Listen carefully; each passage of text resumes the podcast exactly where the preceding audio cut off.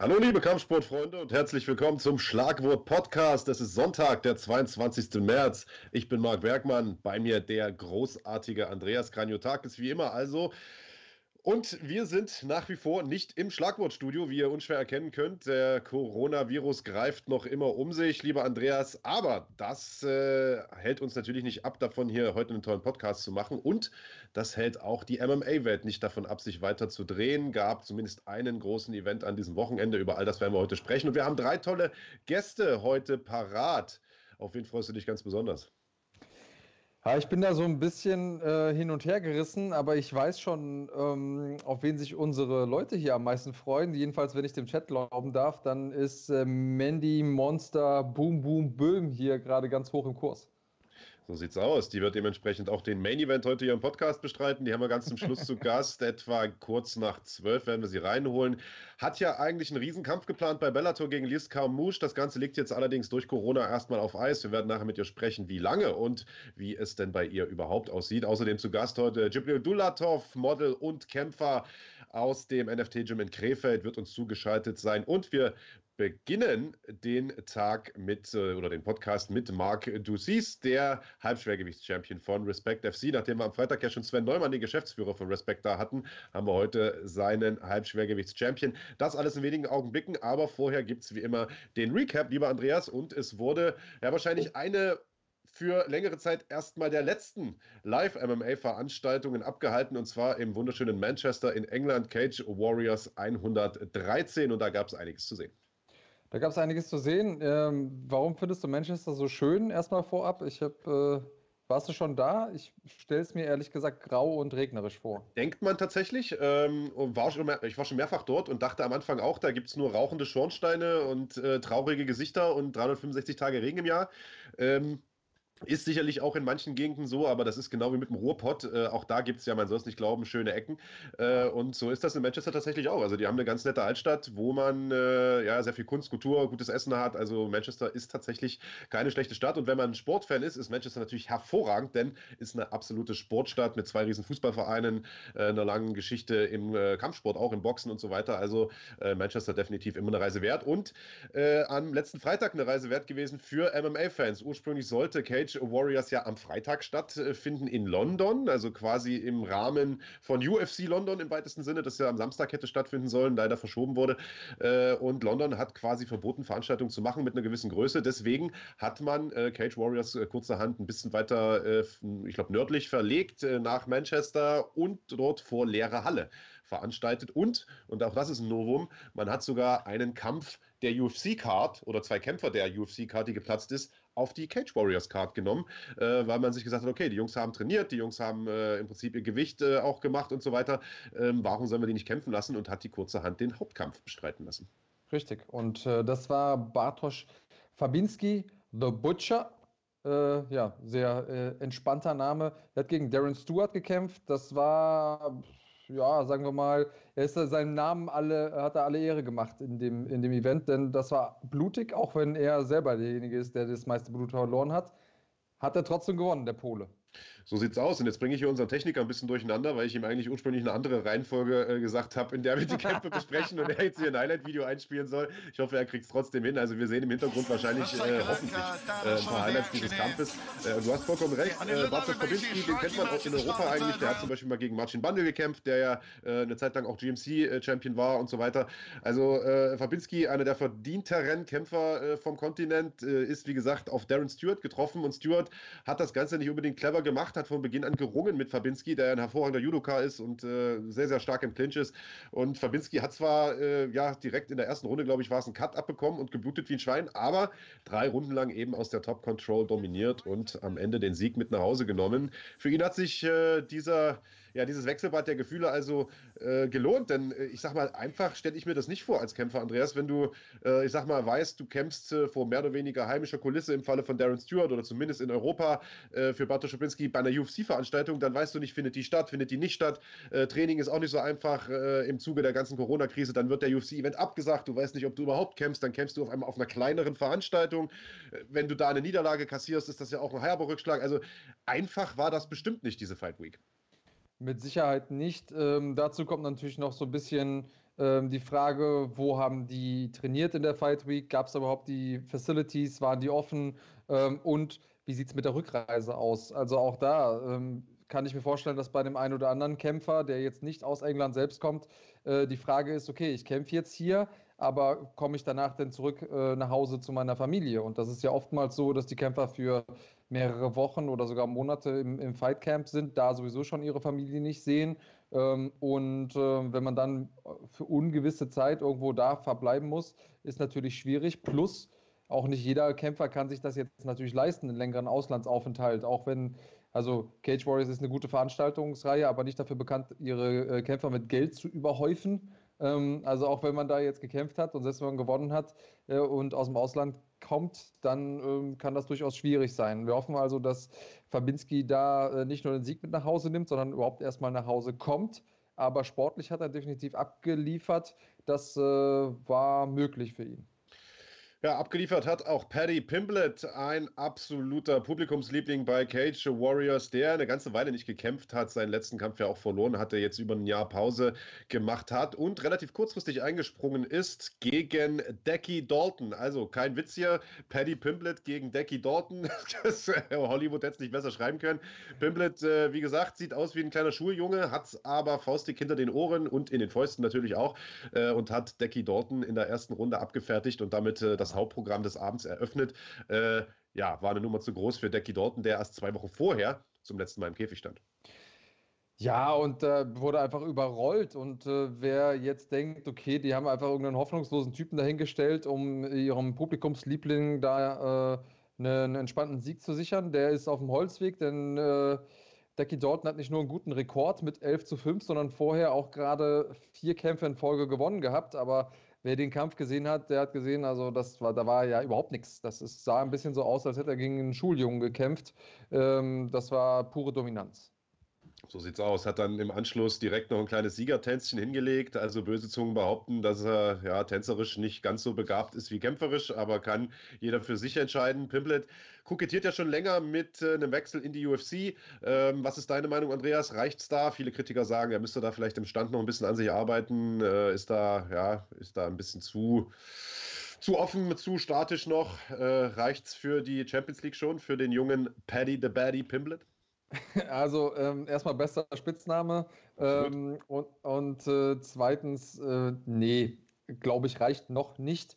Äh, ist immer die Frage, was ist der Anspruch? Äh, wenn er jetzt von seinen vier Kämpfen, die er bekommt, äh, einen gewinnen will, dann vielleicht. Wenn er da aber mitspielen will, dann glaube ich, muss er noch ein bisschen was machen. Er ist ja auch noch jung, 25 Jahre jung, hat jetzt gerade seinen 18. Kampf gemacht. Ähm, sollte sich da jetzt einfach mal einschließen, am besten mit seinem Striking-Coach, äh, gemeinsam die Corona-Quarantäne verbringen und dann ähm, gucken, dass er da ein paar neue Skills mit rausbringt, wenn er, wenn er fertig ist. Ähm, und dann noch so zwei, drei Kämpfe in Folge gewinnen, auch mal gegen gute, äh, vielleicht Ex-UFC-Kämpfer. Und dann sehe ich da schon eine Möglichkeit, aber jetzt im Moment finde ich es noch zu früh. Äh, ist lustig, dass du gerade sagst, bester Spitzname, denn den besten Spitznamen hatte in dem Fall nicht Paddy the Baddy Pimplet, sondern David Bear. Also Bear ja schon mal ein geiler Nachname, äh, also zu Deutsch, für alle, die das Englische nicht mächtig sind, Bear. Und äh, dessen, dessen Spitzname oder Kampfname ist The der junge Mann nannte sich David the Bear, also das äh, doch an Kreativität kaum zu überbieten. Ja, und es gab äh, auch noch einen Titelkampf bei Cage Warriors und einen neuen Champion. Der Leichtgewichtstitelträger Joe McColgan wurde entthront von Mason Jones. Und für alle, die die beiden nicht kennen, kein Problem, schaut euch einfach mal dieses äh, Finish hier an von Mason Jones. Also wenn das nichts ist, auch die geschundene MMA-Seele, die auf MMA-Entzug ist, dann weiß ich auch nicht. Hervorragender Knie-K.O im Co-Main Event von Cage Warriors. Also da hat mir so ein bisschen, habe ich mir mit einem lachenden und mit einem weinenden Auge angeschaut. Lachend, weil es so ein schönes Finish war und weinend, weil es wahrscheinlich erstmal das letzte Live-Finish war, bis ja zumindest Mitte April, wenn es dann weitergeht mit äh, One Championship und hoffentlich UFC. Ja, richtig. Also ein bisschen Gewalt brauchen wir ja. Unsere Gewaltdosis haben wir jetzt erstmal bekommen. Da ähm, sind wir erstmal zumindest mal für den heutigen Tag beruhigt. Und ähm, damit müssen wir ja dann eigentlich schon den Recap abschließen, denn es gibt gar nichts mehr zu recappen. Genau, das war's. Also es gab nicht mehr MMA an diesem Wochenende und wie gesagt, wahrscheinlich auch für längere Zeit erstmal nicht. Wir wollen noch eine Sache nachreichen. Wir hatten äh, im Schlagwort Daily vergangene Woche ja darüber gesprochen, dass die beiden Österreicher Malbek Taisumov und Ismail Naudiev beide nicht mehr in der UFC sind, haben versucht, beide zu kontaktieren. Wir werden am Dienstag Ismail Naudiev im Schlagwort Daily Podcast zu Gast haben, mit ihm äh, darüber sprechen. Er hat ja, äh, so sieht es äh, aktuell aus, freiwillig seinen Vertrag mit der UFC nicht verlängert, um ein bisschen Erfahrung außerhalb zu sammeln. Ähm, da freue ich mich ganz besonders drauf. Mit Malbeck haben wir auch versucht zu sprechen, haben ihn bisher noch nicht erreicht, aber neue News sind so ein bisschen ans Tageslicht gekommen, dass auch er offensichtlich freiwillig seinen Vertrag nicht verlängert hat, Andreas. Ja, das kann viele Gründe haben. Ähm, vielleicht hat er da auch so ein bisschen darauf spekuliert, dass äh, die UFC ihm da ein besseres Angebot macht, wenn er jetzt erstmal zurücktritt. Ähm, da so ein bisschen, äh, ja, ein bisschen gepokert, weil er ist natürlich ein brandgefährlicher Typ. Oder er richtet seine Augen äh, ein bisschen herum in der MMA-Welt. Es gibt ja durchaus andere Veranstalter, Veranstaltungsreihen, die eventuell Lust haben könnten. Und ähm, ich schätze ihn für so unglaublich stark ein, dass wenn er da vielleicht eins, zwei fette Kämpfe noch irgendwo anders machen kann, in Russland, wo er ja auch ein absoluter Star ist, ähm, und dann wieder zurückkommt in die UFC, wird das wahrscheinlich möglich sein. Hoffen wir, dass er sich nicht verpokert und am Ende des Tages dann doch äh, wieder in der UFC antreten wird, denn da gehört er definitiv hin. Absolut, bin ich äh, 100%ig bei dir. Ich hoffe, dass wir auch mit Malbeck in den nächsten Tagen noch die Chance haben werden, ein kurzes Gespräch zu führen. Beckern ja einer der sympathischsten Kämpfer vom Kontinent. Sind wir mal gespannt, wie es weitergeht. Das war es jetzt erstmal mit dem Recap, mit dem News-Teil. Wir kommen zu unseren Gästen. Da haben wir heute ja einige, drei Stück an der Zahl. Und der erste, den sehe ich ja schon in der Warteschleife. Er ist der Halbschwergewichts-Champion von Respect Fighting Championship. Hätte eigentlich am, äh, hätte eigentlich ja am 4. Äh, April in den Ring steigen sollen bei Respect in Lemgo. Der Event leider geplatzt. Jetzt sprechen wir mit ihm, fragen ihn mal, wie er sich sich die Zeit vertreibt äh, in Zeiten von Corona. Hier ist der großartige Marc Dussis. Sei gegrüßt. Hallo zusammen, hört ihr mich? Hey, jetzt hören ja, wir dich auch. Ja, jetzt hören wir dich. Wunderbar. Also für alle, die sich wundern, warum es später losging, ähm, es ist Marks Schuld. Und das sage ich, sag ich, eigentlich immer, aber es war diesmal der andere Markt. Wollte ich gerade sagen. Wollte ich gerade sagen. Äh, ja, tatsächlich gab es ein paar Tonprobleme, aber die haben wir jetzt in den Griff äh, bekommen. Wunderbar. Äh, Marc, zunächst erstmal, das ist die Frage, die wir äh, aktuell allen Gästen stellen müssen, stellen möchten. Äh, wie es dir gesundheitlich? Alles fit? Ähm, gesundheitlich ist soweit alles in Ordnung. Ich fühle mich gut. Ähm, war Anfang des Jahres in Thailand. Habe mich eigentlich gut vorbereitet. War bereit zu kämpfen jetzt im, im April, aber hat ja leider jetzt so nicht geklappt.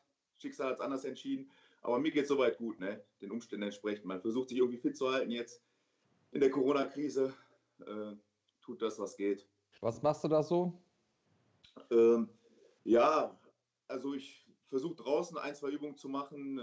Joggen, Schattenboxen, äh, ein paar Schnellkraftübungen, so das Übliche, was man so in dem Rahmen machen kann. Aber ich sag mal, mir fehlt schon das Gym, ein vernünftiges Gym mit Trainingspartnern, Sparringspartnern. Also mhm. das harte Training fehlt mir da doch schon. Also ich bin froh, wenn sich das alles wieder ein bisschen beruhigt hat und man wieder normal trainieren kann. Ja, da äh, stimmen wir alle bei, da hoffen wir auch alle drauf.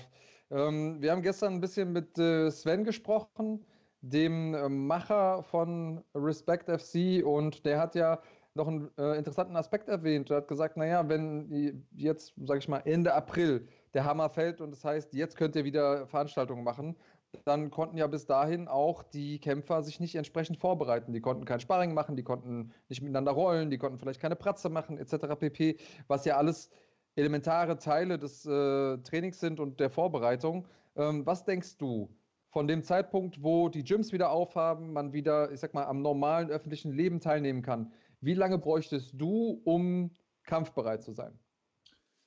Ähm, ja, ich, ich versuche eigentlich immer, also jetzt normal, wenn die Gyms aufhaben und wenn man die normalen Möglichkeiten hat zu trainieren, dass ich innerhalb von drei bis vier Wochen schon äh, kampfbereit sind, äh, bin. Also ich bin eigentlich immer, immer im Training.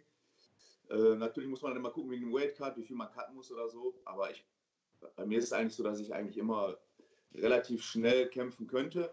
Jetzt gut, in der Situation, wenn man kein vernünftiges Gym hat und nur, äh, sag ich mal, auf Sparflamme trainieren kann, ja, würde ich sagen, dass ich so, so vier Wochen, vier Wochen bräuchte ich schon, bis ich wieder im, bis ich wieder in Wettkampfform bin. Drei mhm. bis vier Wochen, würde ich jetzt okay. sagen.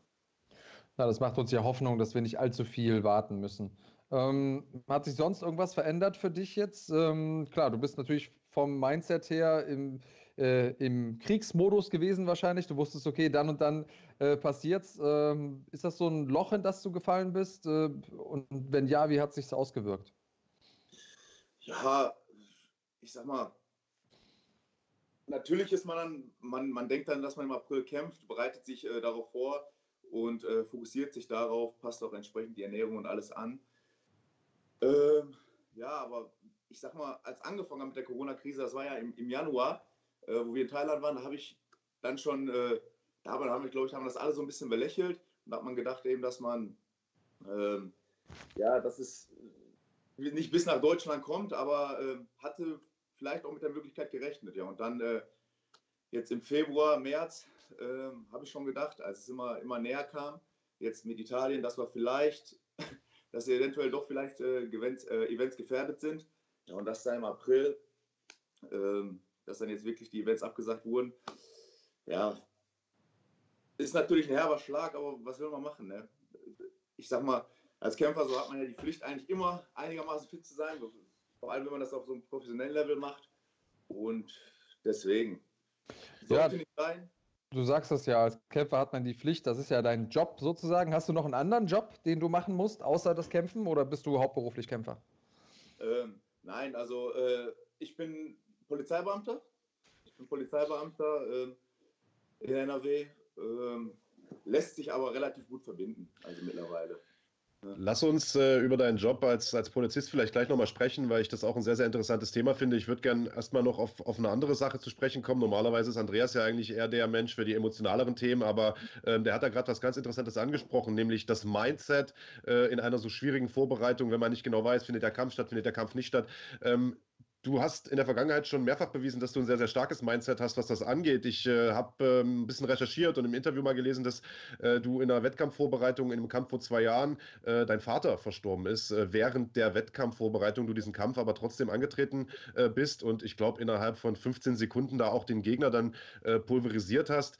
vielleicht mal rückblickend, also bist du, bist du jemand, der ich sag mal, so schwierige Zeiten dann offensichtlich auch kanalisieren kann und, und in, ich will nicht sagen Energie daraus zieht, aber äh, ich sag mal, diesen ganzen Druck dann im, im Ring auch rauslassen kann? Oder, oder wie muss man sich das bei dir vorstellen? Ja. Es ist ja schon eine beeindruckende, eine beeindruckende Geschichte.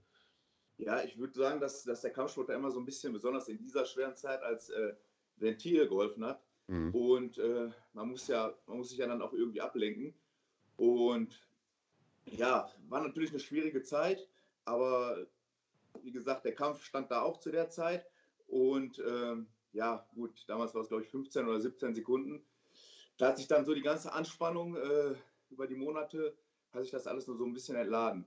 Aber generell würde ich sagen, dass ich schon ein Typ bin, der, der ein starkes Mindset hat. Also ich kann das, ähm, das habe ich schon ein paar Mal bemerkt, also ich kann so in Drucksituationen, äh, wo es drauf ankommt, äh, reagiere ich automatisch meistens richtig. Und äh, das habe ich dann auch so ein bisschen so im Kampfsport, quasi auf den Kampfsport übertragen. Ja, und äh, ja, damals der Kampf. Ich wollte diesen Kampf auf keinen Fall absagen. Der war in Bottrop vor heimischer Kulisse. Da waren so viele äh, Leute, mit denen ich groß geworden bin, die zugeschaut haben. Und ja, ist dann auch im Endeffekt alles so gelaufen, so gelaufen wie geplant. Ne?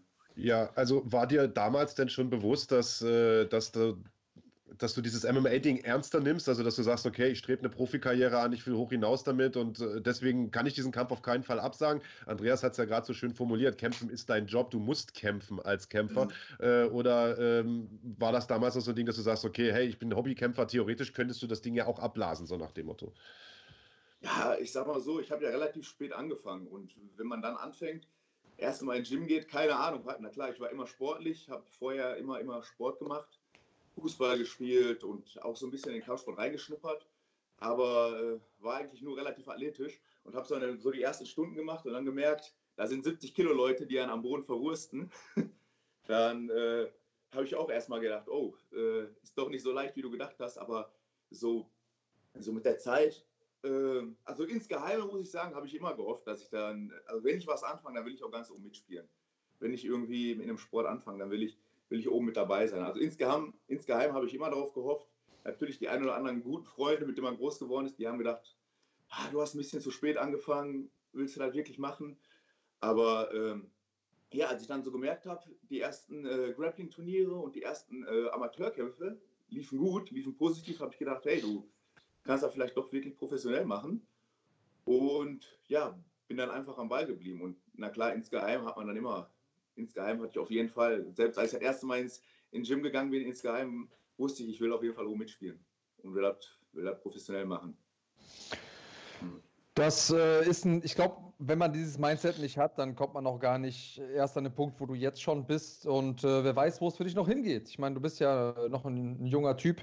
Ähm, du hast, äh, oder ich finde das ganz spannend, äh, was da Marc mit eingeworfen hat und äh, was du auch gesagt hast über das Mindset und ähm, dass du jemand bist, der ähm, auch in Extremsituationen einen klaren Kopf behält und so. Ähm, hast du das Gefühl, weil ich kenne das äh, von mir, ich war nie Polizeibeamter, aber ich habe an der Tür ganz lange gearbeitet und da kommt man ja auch häufiger in brenzliche Situationen, Situationen, die für andere Leute Extremsituationen sind, die Stresssituationen sind, wo manche Leute den Kopf verlieren.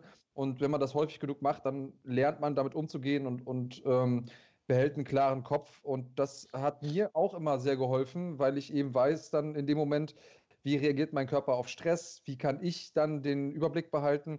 Würdest du sagen, dass das auch ein Vorteil ist, den du hast, dadurch, dass du eben regelmäßig in deiner Arbeit als Polizist auch in schwierige Situationen kommst, äh, dass du auch im Cage dann, wenn es drauf ankommt, dich fokussieren kannst auf das Richtige?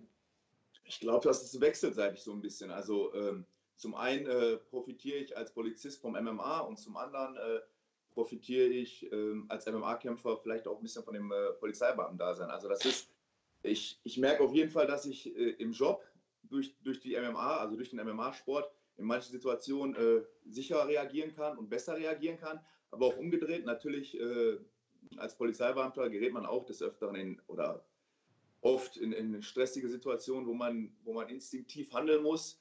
Und ähm, das bringt einem auf jeden Fall beim MMA weiter. Aber ähm, ich könnte jetzt nicht so ganz sagen, ich denke, also das kann man vielleicht auch nicht üben. Natürlich, wenn man, wenn man öfter in solche Situationen gerät, reagiert man dann vielleicht ein bisschen ungestresster. Äh, aber ich sag mal, das ist auch vielleicht so ein bisschen, bisschen äh, von Gott gegeben. Also dass man in manchen Situationen einfach äh, instinktiv reagiert und da den, da den richtigen Riecher hat. Und bis jetzt muss ich sagen, äh, war es immer so, selbst wenn ich vom Kampf mal nervös war, ähm, dass ich im, im, im, Kampf quasi abrufen konnte, dass ich, sobald, sobald der Richter gesagt hat, seid ihr beide bereit und sobald es losgeht, dass ich dann äh, instinktiv richtig gehandelt habe und das gemacht habe, was ich trainiert habe. Jetzt ähm, haben wir hier im Chat gerade kurz den Hinweis gehabt von Claudi, einer unserer Edelfans, äh, bei jeder Sendung mit dabei. Grüße raus, äh, gehen raus an Claudi. Die sagt, äh, es gibt halt Menschen, die müssen auch trotz äh, Corona täglich raus und ihre Arbeit äh, verrichten. Äh, großen Dank an die. das unterstreichen wir natürlich an dieser Stelle. Du bist einer dieser Menschen, du hast es gerade gesagt, du bist Polizist. Also für dich gibt es keine Homeoffice, für dich gibt es auch, sollte die kommen, keine Ausgangssperre, sondern du bist draußen, ich will mal sagen, an der Front im weitesten Sinne. Ähm, wir hätten heute zum Beispiel auch Felix Schiffert gerne in der Sendung gehabt, mit ihm aufgezeichnet. Der ist inzwischen ja äh, Feuerwehrmann und sagt, in Zeiten von Corona äh, habe ich überhaupt keine Zeit, äh, hier einen Podcast zu machen, sondern ich muss bei den ganzen Corona-Verdachtsfällen mithelfen und so weiter. Äh, wie ist bei dir die Situation äh, als, als Polizist? Müsst ihr Ordnungsstrafen verteilen für, für Menschenansammlungen oder für, für offene äh, Bars? Oder erzähl mal so ein bisschen, wie ist der Bericht von dir? Denn Nordrhein-Westfalen ist ja gewissermaßen das Corona-Epizentrum Deutschlands. Ähm, ich muss sagen, die Feuerwehr hat da wohl ziemlich viel zu tun derzeit. Ähm, ja, es ist bei uns von Einheit zu Einheit unterschiedlich. Also ich persönlich habe jetzt äh, an manchen Tagen, also eigentlich komplette Rufbereitschaft, entweder von der Wache aus oder äh, von zu Hause aus, also muss erreichbar sein. Wenn was ist, muss ich innerhalb äh, bestimmten Zeitrahmen auf der Wache sein und da äh, tätig werden. Aber mh, hm, bis jetzt muss ich sagen, hat man von dieser Corona-Sache noch nicht allzu viel mitbekommen. Also ich kann auch noch, also was heißt mitbekommen? Also welche Aufgabe wir da, wir da zu tragen haben. Ne? Ähm, ob wir da jetzt die, die Bürger ansprechen müssen, also ich glaube, das ist so ein bisschen davon abhängig, ob es jetzt morgen oder die nächsten Tage eine Ausgangssperre gibt. Also ähm, ob es eine Ausgangssperre geben wird, ob wir dann dafür zuständig sind oder äh, das Ordnungsamt. Ich denke mal, das ist so ein, das wird sich dann in den nächsten Tagen zeigen, wie welchen Aufgabenbereich wir da übernehmen werden. Ja, ich, was ich heftig finde, ist, ich habe äh, ein paar Bekannte, die auch Fitnessstudios haben und ähm, die haben natürlich nicht nur das Problem, äh, dass viele Leute jetzt äh, ihren Mitgliedsbeitrag einfrieren, weil sie ja nicht trainieren können. Ähm, ich glaube, rein rechtlich ist das vollkommen okay. Die können, können sagen, okay, wir zahlen nicht, wenn wir keine Leistung äh, abrufen können. Aber für die Fitnessstudio-Betreiber ist das natürlich existenziell ein Problem. Dazu haben die aber natürlich auch viele Fitness-Junkies, Leute wie wir, die unbedingt trainieren wollen und müssen, weil die einfach sonst durchdrehen. Und die ähm, schreiben denen regelmäßig und sagen, hey, mach mir doch kurz auf und äh, passiert ja nichts und so. Das Problem, und das habe ich erst gestern erfahren, ist, dass das wohl, wenn man dabei erwischt wird, noch nicht mal eine Ordnungswidrigkeit ist, sondern eine richtige Straftat. Bedeutet, wenn man das als Gymbesitzer macht und jemandem aufschließt äh, und dabei erwischt wird, dann ist man vorbestraft. Ähm, weißt du das schon? Äh, habt ihr irgendwelche Kontrollen in der Art und Weise gemacht? Äh, kannst du dazu irgendwas sagen? Ähm, also ich habe generell äh, Kontrollen in der Art jetzt zu der Zeit noch nicht gemacht. Ähm, ist auch eine schwierige Situation, muss ich sagen. Ne? Man kann zum einen äh, die Leute verstehen, die da in, in solchen Zeiten äh, sich fit halten wollen, trainieren möchten, aber auf der anderen Seite auch äh, die Politik dann, die dann sagt, wir müssen uns so verhalten, dass, hat, dass das Virus eingedämmt wird. Also es ist auf jeden Fall, ist auf jeden Fall eine schwierige Sache. Ich bin da so, so ein bisschen zwiegespalten. Ähm, ich bin auch noch gespannt, ob wirklich so eine Ausgangssperre kommen wird. Aber generell, wenn diese Ausgangssperre kommt und man, man sich nicht dran hält, äh, wäre das eine Straftat. ist, ja. Äh, ist, ist, ist eine heftige Sache auf jeden Fall. Äh, ja, man muss gucken, gucken, wohin das jetzt führt. Also ich bin, ich persönlich würde mich einfach freuen, wenn die Sache hier äh, schnellstmöglich, also wenn das in den Griff bekommen Klar. wird, und äh, wenn man schnellstmöglich wieder, wieder der Alltag eingekehrt ist. Also ich finde auch so ein bisschen jetzt in solchen Zeiten merkt man erstmal, äh, wie gut man es eigentlich hat, ne? dass man jeden Tag zum Training gehen kann, dass man äh, sich einigermaßen bewegen kann. Dass man seine Oma, Oma umarmen kann vielleicht auch, ne? Genau, ja gut, meine Oma, die, ich habe nur noch eine Oma in Griechenland, die sehe ich jetzt nicht so oft, aber äh, generell für alle anderen. Du hast eine Oma in Griechenland? Äh, ja. Mit dem Nachnamen Ducy? Erklär mal schnell bitte. Ja, äh, Hat der Kraniotakis wieder nicht recherchiert. Ja, ja. Mhm. ja ich habe eine Oma in Griechenland. Äh, mein Papa, der kam ja aus Griechenland. Meine Mutter ist deutsch und ähm, ja, ich habe noch Verwandtschaft da unten. War als Kind und als, als Jugendlicher sehr viel dort. Jetzt fahre ich auch noch oft nach Griechenland, aber meistens äh, mit meiner Freundin, aber nicht zur Familie, sondern und nicht zur Oma. sehr gut. Ja, ich sage, ja. du kennst das vielleicht, Andreas, das ist immer wenn man zur Familie fährt, ist immer ein bisschen. Äh, das ist kein Urlaub. Genau, das ist kein Urlaub. Aber auf der anderen Seite, wenn meine Familie herausfindet, dass ich in Griechenland bin und nicht bei denen, dann werde ich wahrscheinlich auch nicht mehr allzu lange leben. Ähm, von, von, von wo aus Griechenland kommt deine Familie denn? Ähm, die kommt aus Kalamata. Ich weiß nicht, ob dir das was sagt. Ist südlich Mir sagt. Ja. Woher kommt denn deine Familie? Kreta. Wir sind noch ein bisschen sü südlicher, ja. Ah, okay. Nee. Schöne Ecke. Beide schöne Ecken. Auf jeden Fall. Naja, also ähm, den Verwandten in Griechenland geht es gut. Die äh, haben, glaube ich, auch durch diese Inselsituation äh, es ein bisschen einfacher, sich tatsächlich abzuschotten. Ähm, und hoffen wir, dass das natürlich auch so bleibt und dass wir das auch alles eingedämmt bekommen. Ähm, ja, ich ähm, hoffe sehr, sehr stark, dass wir dich bald wiedersehen. Lass uns doch einmal zu einem sportlichen, sportlichen Teil kommen. Hast du, ähm, wenn du jetzt mal perspektivisch in die Zukunft guckst, wo wärst du gerne sportlich so in fünf Jahren? Was hättest du gerne erreicht? Hast du irgendwelche Namen auf der Liste, die du gerne kämpfen würdest? Hast du irgendwas, wo du sagst, Mensch, das will ich auf jeden Fall noch gemacht haben in den nächsten fünf Jahren? Ja, also generell sage ich immer so ein bisschen, der Weg ist das Ziel. Also bis jetzt ist ja alles gut gelaufen. Ich sage immer, das Wichtigste ist, dass man die Kämpfe gewinnt, egal gegen wen. Und ähm, ja, das ist weiterhin mein Ziel. Also dass ich weiterhin die Kämpfe gewinne. Und natürlich insgeheim hofft man, irgendwann mal in einer großen Organisation international zu kämpfen. Und natürlich ist da, äh, gibt viele gute Organisationen, KSW, ACA, M1, aber insgeheim äh, hofft, glaube ich, jeder, dass er mal irgendwann, irgendwann für die UFC kämpft. Und natürlich hoffe ich das insgeheim auch. Also, aber ich denke immer von Kampf zu Kampf und äh, versuche mich immer stetig zu verbessern und ja, ich muss auch sagen, zum letzten Kampf jetzt, jetzt die Sache mit Thailand und alles hat mir auf jeden Fall nochmal richtig, hat mich nochmal richtig nach vorne gebracht. Und äh, also so gut wie jetzt, sagt jeder Kämpfer immer, aber habe ich mich noch nie gefühlt. Also. Naja, du, könnt, du, du bist jetzt nicht mehr vorm Kampf, du musst keinen Kampf promoten. Du könntest ja auch sagen, Mensch, ich bin froh, dass er vom, äh, mhm. doch nicht stattfindet, weil ich hatte eh ein, äh, keine Ahnung, Virus oder so, aber dir geht's super. mir geht's gut soweit. Ich habe kein Virus, ähm, Gott sei Dank. Äh, ja, auch so, nochmal auf die Frage zurückzukommen, wo ich mich in fünf Jahren sehe. Natürlich äh, in einer großen Organisation, aber ähm, ich möchte jetzt auch in Deutschland erstmal den, den Titel bei Respect verteidigen. Äh, da gucken, welchen Gegner die mir geben. Also ist mir eigentlich äh, relativ egal. Soweit ich fit bin, mache ich mir keine Sorgen. Gib und ihm. Äh, ja, mal sehen, wer dann. Vielleicht gibt ja auch, ich sag mal, man müß, möchte natürlich irgendwann auch in der Rangliste auch national irgendwann ganz oben stehen. Und äh, da muss man eben gucken, wer da noch, wer da noch vor einem ist. Ich wollte gerade ja, sagen, du bist ja im Grunde schon in einer großen Organisation und äh, ich sag mal, äh, in der Rangliste vor dir sind gar nicht so viele Leute mehr, das muss man auch sagen. Äh, du bist Champion bei Respect. Wir haben äh, morgen den Champion von GMC zu Gast in deiner Gewichtsklasse. Das wäre doch mal ein super Fight, wenn man den machen könnte, wäre das doch ein lecker bisschen für die Fans. Hättest du auf sowas Bock, äh, einen Kampf? Äh, Marc du siehst, Stefan Pütz, Titelvereinigungskampf sozusagen? Natürlich, wenn, äh, wenn die beiden Veranstalter sich da einig sind, äh, wäre ich auch ja. sehr gerne dabei. Ähm, ja. Natürlich, Stefan Pitz ist, ist, ein, ist ein, großer Name, ähm, ist lange dabei. Ähm, Habe ich auch sehr lange schon beobachtet. Ähm, sehr erfahrener Mann. Aber klar, wieso nicht? Äh, wenn sich irgendwann die Wege kreuzen, ähm, würde ich mich darüber freuen und äh, wäre ich auf jeden Fall auch bereit, äh, gegen einen Stefan Pitz zu kämpfen. Ja. Ja, also die Fans hier im, ähm, im Chat fordern das auch schon. Ähm, es gab schon mal sowas, äh, die WFC, das ist äh, eine Veranstaltungsreihe aus Slowenien gewesen, bei der ich und auch viele andere Deutsche äh, früher mhm. häufiger mal gekämpft haben. Da gab es noch Pride Rules und so. Die hatten das mal mit KSW. Da haben die nämlich ähm, auch einen Titelvereinigungskampf gemacht. Also deren mhm. Champion gegen äh, den Champion von dort. Ähm, es ist also nicht unmöglich. Manche, manche Veranstalter machen sowas. Ähm, wer weiß, wir dürfen also träumen. Okay.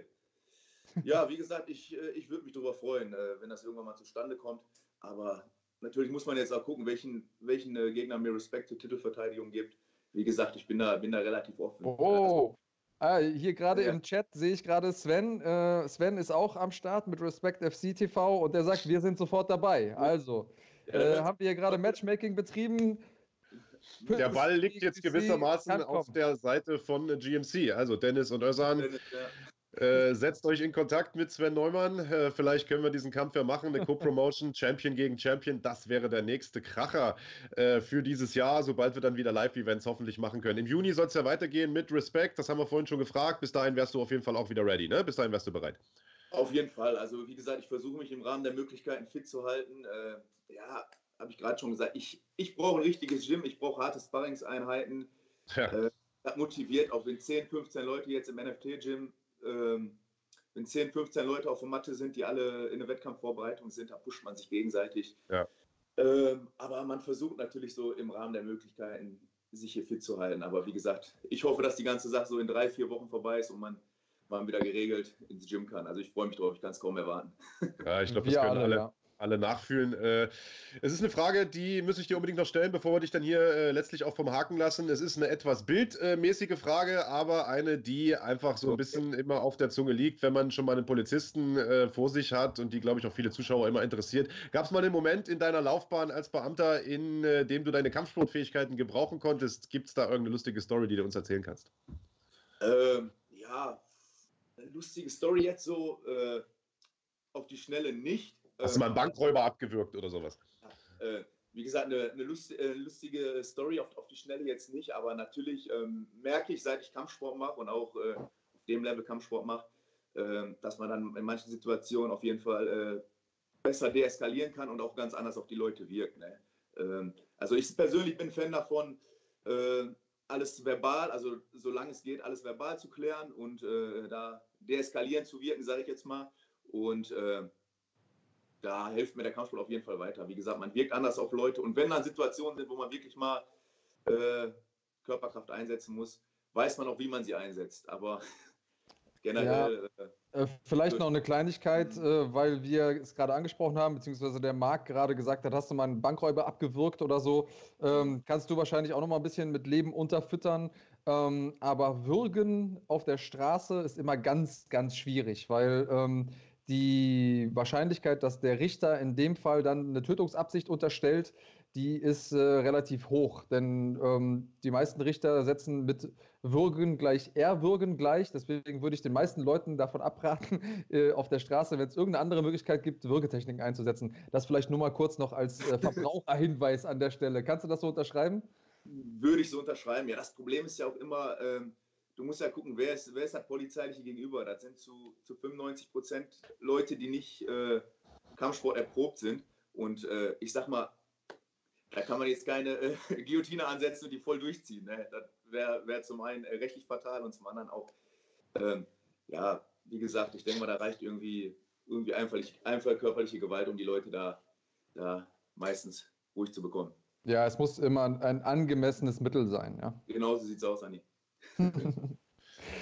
Ja, wunderbar. Dann äh, würde ich sagen, lassen wir dich äh, heute auch vom Haken. Marc, schönen Dank, dass du dir die Zeit genommen hast, uns hier Rede und Antwort zu stehen. Du hast übrigens einen ganzen Haufen Fans mitgebracht hier. äh, der Chat ist voll von der Mark Army.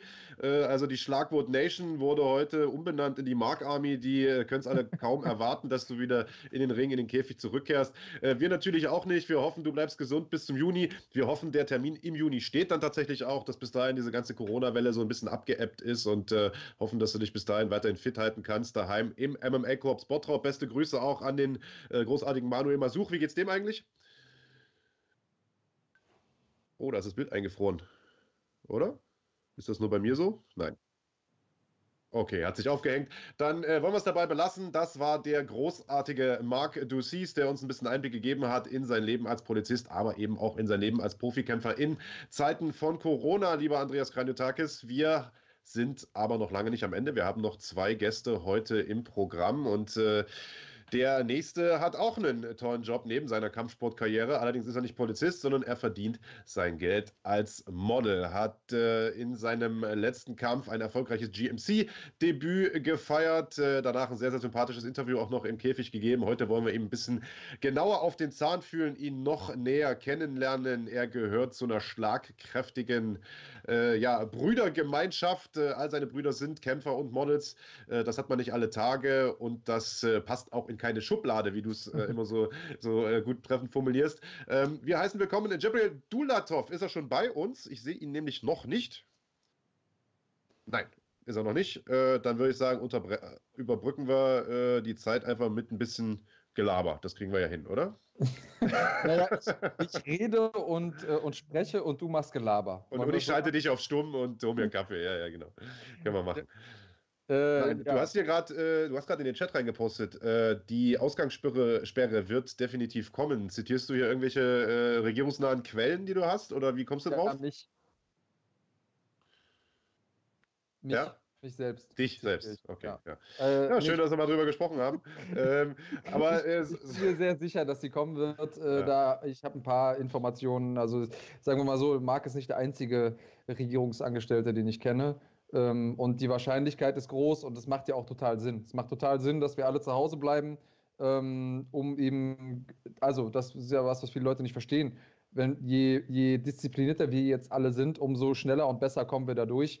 Ähm, und äh, wer könnte da besser mit gutem Beispiel vorangehen als äh, die diszipliniertesten Menschen überhaupt, nämlich Kampfsportler und Kampfsportfans, die teilweise nachts bis spät aufbleiben, um ihre Kämpfe zu sehen, die sie sehen wollen. Also schafft ihr es auch mal zu Hause zu bleiben.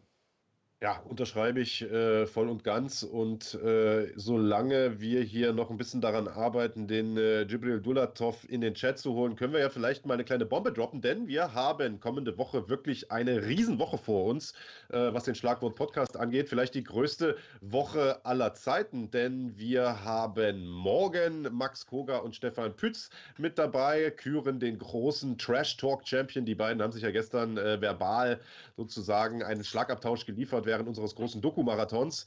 Äh, ihr könnt bis morgen noch abstimmen, wer diesen Schlagabtausch gewonnen hat, indem ihr euch das Video einfach anschaut auf dem Kanal von Run Fighting und dort oben auf dieses kleine i drückt. Da gibt es die Abstimmung im Videofenster. Bis morgen eine Minute bevor wir mit dem Podcast live gehen, also bis 9.59 Uhr könnt ihr noch abstimmen. Am Dienstag haben wir, wie gesagt, Ismail Naudiev zu Gast. Und äh, lieber Andreas, möchtest du äh, sagen, wen wir am Sonntag zu Gast haben, im großen Podcast dann? Ähm, weiß ich nicht. Wollen wir das äh, jetzt machen oder wollen wir das am Ende nochmal teasen? Dazu, ich wollte äh, es ja gerade als Überbrückung nehmen, aber ich sehe, wir haben den äh, Jibril Dudatov jetzt hier doch äh, zugeschaltet. Also können wir uns die Bombe doch für ah, zum Schluss aufnehmen. Also, also. Cliffhanger, es kommt am Ende noch was Großartiges.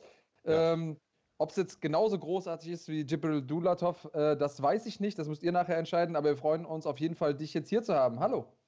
Hey, ich freue mich auf jeden Fall, hier dabei zu sein. Äh, ich habe mir fast jede Folge angeschaut von euch. Ihr macht das super. Ich finde das äh, Bereicherung für unseren Sport hier in Deutschland. Danke auf jeden Fall, Jungs. Vielen Dank, danke für die Wertschätzung. Wir haben heute die 50. Folge, also äh, nochmal ja. so viel und wir haben die 100 voll.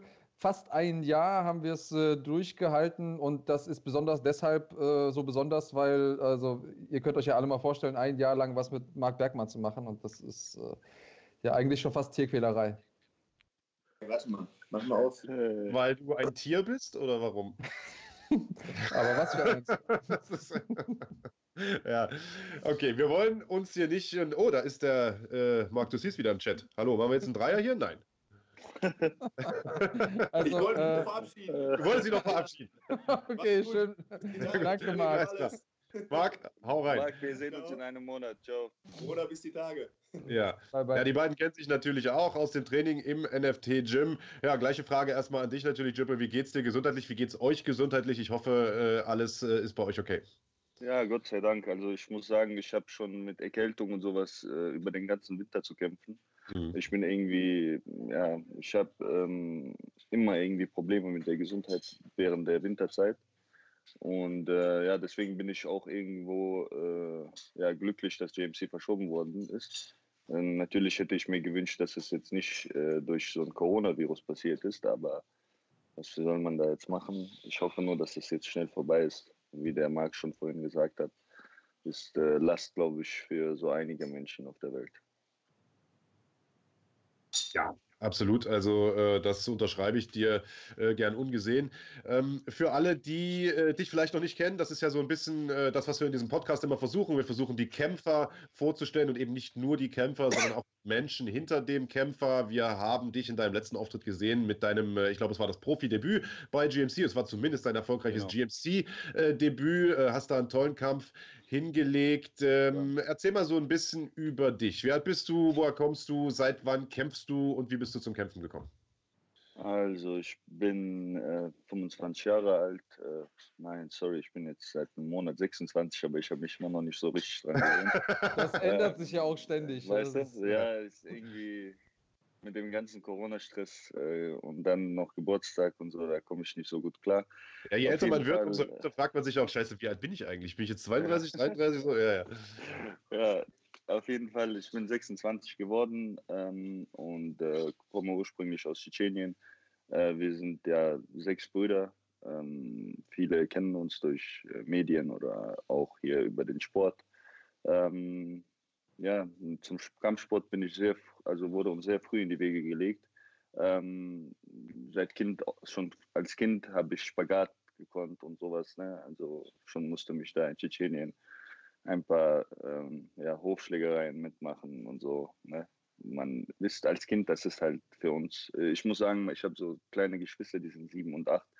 Die können auch schon seitdem die zwei, drei Jahre alt sind Spagat und machen schon quasi auch am Boxsack. Wir haben einen Boxsack im Garten und so. Deswegen, ja, uns wird das schon von klein auf in die Wege gelegt.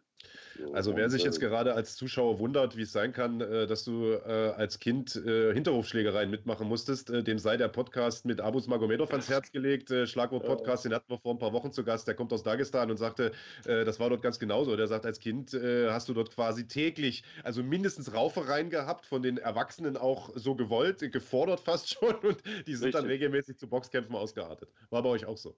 Ja, also ich muss sagen, wie gesagt, ähm, ich hatte noch Glück, meine Onkels haben mir Handschuhe gegeben und so. und, äh, Islam, äh, mein Bruder Islam und Tamerlan und so, denen habe ich keine Handschuhe gegeben, zum Beispiel. Äh, äh aber äh, ja, grundsätzlich ist das wirklich so, dass man da auf, äh, einfach so Kinder miteinander sich prügeln lässt und so. Und es ist auch keine in dem Art, also das ist kein Stress für die Kids. So, die machen das einfach gerne. Weißt du, wie ich meine? Hier würde das äh, direkt, ähm, hätte man so eine, wahrscheinlich äh, so eine psychologische Behandlung gebraucht danach. Aber in Tschetschenien wächst du damit auf und das ist auch okay. Weißt du, meine Jungs, die Kleinen, die prügeln sich, die ziehen selber also von alleine Handschuhe an und prügeln sich zu Hause. Also für die ist das jetzt schon so, ja, so Zeitvertreib. Die spielen so quasi miteinander. Weißt du, und die kennen schon Chokes und sowas, weißt du, so ein paar Griffe äh, wie Triangle und sowas haben wir denen schon beigebracht. Also die sind echt äh, auf dem guten Weg. Ich denke, dauert nicht mehr lange, bis die debütieren bei GMC. Also umso, umso erstaunlicher äh, finde ich es ja dann eigentlich, was für ein Karrierepfad ihr äh, oder fast alle deine Brüder, äh, du eingeschlossen, äh, dann bestritten habt. Denn äh, ihr seid tatsächlich Models, verdient damit ihr Geld. Und äh, ich meine, heutzutage muss man sagen, in Zeiten von Instagram und Co. ist ja jeder ein Model. auch Andreas hat dir gerade im Chat gepostet, er versucht es auch als Charakterkopf. aber ich glaube, das wird nur was für, keine Ahnung, für Schweinefuttermittel oder so. also, also ihr, ihr modelt tatsächlich für, für große Namen äh, für, für große Modehäuser. Ihr beide, ne? Ohne Spaß. äh, ja. ja. also wie kommt das? Also ich sag mal, wenn man aus, aus so einem Umfeld kommt, wo du quasi schon als Kind aber dazu angehalten wirst, ein harter Typ zu sein, ein harter Kerl zu sein, dich notfalls auch mit Fäusten äh, beweisen zu müssen, wie kommt man dann auf die Idee zu sagen, ich werde jetzt Model? Das ist ja, das ist ja keine Selbstverständlichkeit. Erzähl mal, wie ist es dazu gekommen? Das, Boah, die Story habe ich schon so oft erzählt. Das ist schon äh, für die meisten, die, die können das gar nicht mehr hören. Ich kann das selber nicht mehr hören. Aber gut, äh, weißt du, jedes Mal muss man das halt den Leuten wieder neu erzählen. Ähm, ja, ich bin äh, in sehr jungen Jahren, so 17, 16 Jahren, also da war ich 17, 16 und da wurde ich angesprochen auf der Kö äh, beim Gucci-Laden. Da ich, wollte ich mir so einen Gürtel holen ich war schon sehr früh, sage ich mal, modeaffin. Ähm, aber habe zu dem Zeitpunkt halt bei Netto gearbeitet, ne? typisch Düsseldorfer, ne? so kaum, äh, kaum Geld zum Essen. Aber, aber der Gucci-Gürtel muss da sein. Ne? ja, das ist so eine Düsseldorfer Krankheit auch unter anderem. Ja. Und ja, auf jeden Fall habe ich mir da Gürtel geholt und zufällig war da so eine äh, Agenturchefin und die hat mich halt angesprochen und gefragt, ey, ähm, wir sind von Köln nach Düsseldorf gezogen, und haben jetzt am Sonntag Casting hier, hättest du Zeit und Lust, da vorbeizuschauen. Ich natürlich schockiert durch die Gegend geschaut, ob da nicht eine versteckte Kamera ist, weil mich als Model habe ich nie gesehen. Ähm, dann habe ich das auch abgelehnt und so und die hat aber nicht nachgelassen zu meinem Glück heute. Ne? Ähm, wollte dann, äh, weil ich habe ihr erklärt, ich komme aus Tschetschenien und so, bei uns gibt es keine Models und sowas. Ne? So, die hat mich dann so verwirrt angeschaut, sagte, Nein, nein, du verstehst das falsch. Ich habe jede Menge Jungs da, die machen beruflich komplett andere Dinge und ähm, teilweise haben wir auch Leistungssportler, die, die, ähm, ja, die nebenbei ihr Geld verdienen, so mit Modeln. Ne? Du reist ein bisschen durch die Welt und verdienst ein bisschen Geld noch. Und dann habe ich mir gedacht, okay, pff, hört sich gut an, aber ich kann das trotzdem nicht, weil ich da keine Verbindung sehe. Und äh, wie gesagt, als Model habe ich mir immer nur eine Frau vorgestellt. Ne? So ähm, ja, dann hat die nicht locker gelassen, haben Nummern ausgetauscht und dann haben meine Eltern auch gesagt, ey, wir gehen dahin, schauen uns das an. Wenn das zu vulgär sein sollte oder irgendwie so, dann äh, müssen wir das, das Angebot nicht annehmen. Ne? Wir sind dorthin gegangen, habe dann mit einem weißen T-Shirt und einer schwarzen Hose ganz normal ein paar Bilder geschossen, dann oberkörperfrei einmal. Und ja, das war es auch schon. Dann haben die mir erklärt, die Regelung, dann haben wir dann so ein, ja, abgemacht, dann wir schauen uns den Vertrag beim Anwalt an und äh, wenn das passt und kein Betrugsfall ist, dann ähm, kommen wir jetzt zusammen. So. Ja, bis dahin hat die mir noch zig äh, Magazine und äh, weiß, weiß ich alles gezeigt, wie die arbeiten halt und das war das halt in, alles in Kleidung. Ne? Ja. Dann haben ich gesagt, alles klar, andere machen das umsonst auf Facebook zu dem Zeitpunkt. Damals gab es nicht so Instagram oder beziehungsweise ist gerade gekommen. Ja, und dann ähm, habe ich mir gedacht, warum nicht? Dann haben wir uns Vertrag angeschaut und äh, ja, nach zwei Monaten später war ich äh, äh, exklusiv für Lambert in Paris. Ja, wunderbar. So also wie Gucci und Louis Vuitton sowas. Also Andreas, du solltest vielleicht öfter auf der Kö spazieren gehen. Vielleicht wirst du ja dann doch nochmal angesprochen. Äh, ich drücke dir auf jeden Fall die Daumen. Äh, Jibril, was hat, dein, was hat dein Vater dazu gesagt, als du äh, nach Hause gekommen bist und gesagt hast, du Vater, ich glaube, ich will Model werden? Ähm, nee, eigentlich äh, ich glaube, da hätte der mich direkt rausgeschmissen. Ich habe versucht, was anderes beizubringen. Äh, da hat er mich auch tatsächlich ausgelacht und meinte, dann wird es auch nicht mehr lange dauern, bis du da anfängst, BHs zu tragen. Und äh, da war ich auch, das war eigentlich für mich auch, das Thema war auch für mich eigentlich gegessen danach. Ja. Aber ja, meine Mama halt, die ihrer Familienseite war halt immer so modebewusst und so, ne? Die, die hatten komischerweise immer mit Mode zu tun. Und mein Vater halt äh, gar nicht. Ne? So für die war das so komplett fremd. So. Und dann äh, haben, hat meine Mutter und mein Vater so miteinander ein bisschen ja, gescherzt und dann haben wir uns entschieden, einfach zusammen zum Casting zu gehen und uns anzuschauen, wie es aussieht. Ja, und dann ähm, war, wie gesagt, nichts Besonderes dabei, ein paar Bilder geschossen. Ähm, ja, und dann ging es relativ schnell, das Ganze. Und zu dem Zeitpunkt war halt für mich, äh, ich kannte, wie du auch vorhin gesagt hast, nur von Facebook-Models. So ja, ja. jetzt irgendwie deren Shootings zahlen und dann sich als Models ausgeben. Ja. Gibt es ja auch heute noch jede Menge davon. Ähm, ja, auf jeden Fall. Äh, dann war ich in, in, den ersten zwei, drei Saisons zweimal Topverdiener geworden und äh, das lief einfach sehr gut. So. Was bedeutet das, Topverdiener geworden? Äh, also, ja, was, ich, was, äh, wie ermittelt hab, man das? Ähm, die haben mich auf die Saisons geschickt. Es gibt zweimal Fashion Week im Jahr äh, ja, Sommer und Winter. Und ähm, da bist du Paris, Mailand, London und New York unterwegs. Und danach äh, schauen die, wie viel du verdient hast und äh, dem dann entsprechend äh, entscheiden die, welche, also wie, wo du äh, auf der Rangliste bist. Okay, so, also das, lief bei dir. Ja, lief sehr gut. Ja. Ich war halt jung, dumm und äh, ja, und braucht es das Wusste, Geld? Braucht es das äh, Geld? Genau. Unter anderem, ja, und ich konnte nicht damit dem Geld umgehen auch. Ne? So, äh, Was, ja, hast du ausgegeben? Wahrscheinlich für Gucci, Louis nicht mehr, weil äh, gab es umsonst, äh, oder? Nein, leider nicht. Und tatsächlich, mein Schrank äh, ist ein AMG-Wert, würde ich jetzt äh, einfach so behaupten. Äh, damit habe ich aber übrigens aufgehört. Das war wie so eine Krankheit, ehrlich. Ich habe mein Geld wirklich, äh, was, also den Teil, den ich für mich behalten habe, habe ich tatsächlich nur für Klamotten ausgegeben. Ähm, wie gesagt, ja, das war so, wenn du jung bist und ich glaube, damals haben nur so Fußballer oder so mehr als ich verdient. Oder wenn man von Haus aus reich war. Ist tatsächlich nicht so gut. Also ich habe das am eigenen Leib äh, gespürt, wenn man zu jung zu viel Geld hat. So, das dann äh, also auf jeden Fall, vor allem wenn man da keine Unterstützung hat äh, oder jemanden hat an seiner Seite, der so einem die ganze Zeit Vernunft einredet, gibt man das schnell für unnötige Dinge aus. Na gut, aber das ist ja auch eine Lernerfahrung. Wofür würdest Absolut. du dein Geld jetzt ausgeben?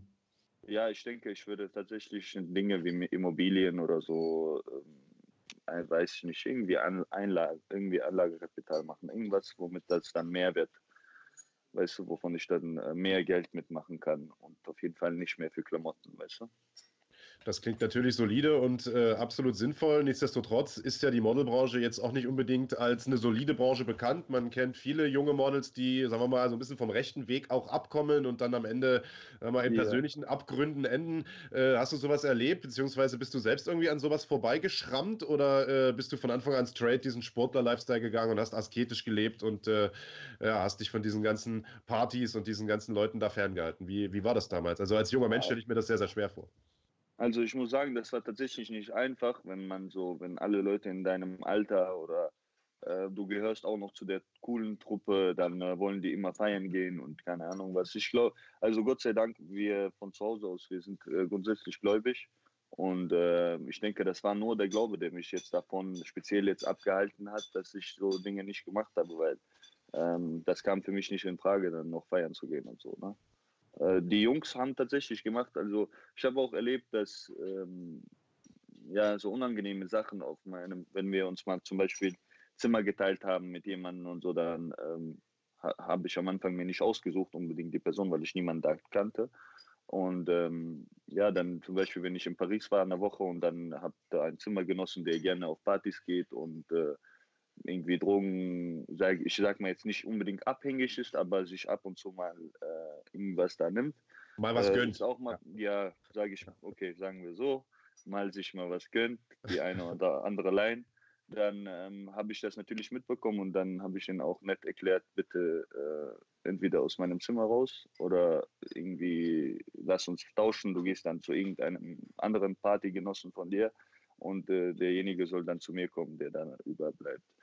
Ja, äh, habe ich tatsächlich erlebt, ein paar Mal. Ähm, und ähm, das ist einfach typabhängig, das ist kopfabhängig, äh, wie lässt, manche sind ja ganz, äh, ja, sage ich mal, schwach. Der Hinsicht lassen sich leicht verleiten. So. Ich als ältester Bruder, so, das war für mich immer so ein Ding. Ähm, ich hätte andere Wege gefunden, um reich zu werden oder schnell Geld zu verdienen. Aber für mich war das halt immer von vornherein klar, wenn ich jetzt anfange, irgendwie abzuweichen, dann ich habe noch fünf hinter mir. So, äh, das ist, äh, das wird kein gutes Ende nehmen. So, ja und dann Gott sei Dank aufgrund dessen bin ich halt, sage ich mal, den äh, geraden Weg gegangen. Und ja, so viel zu der Story mit äh, dem Modeling.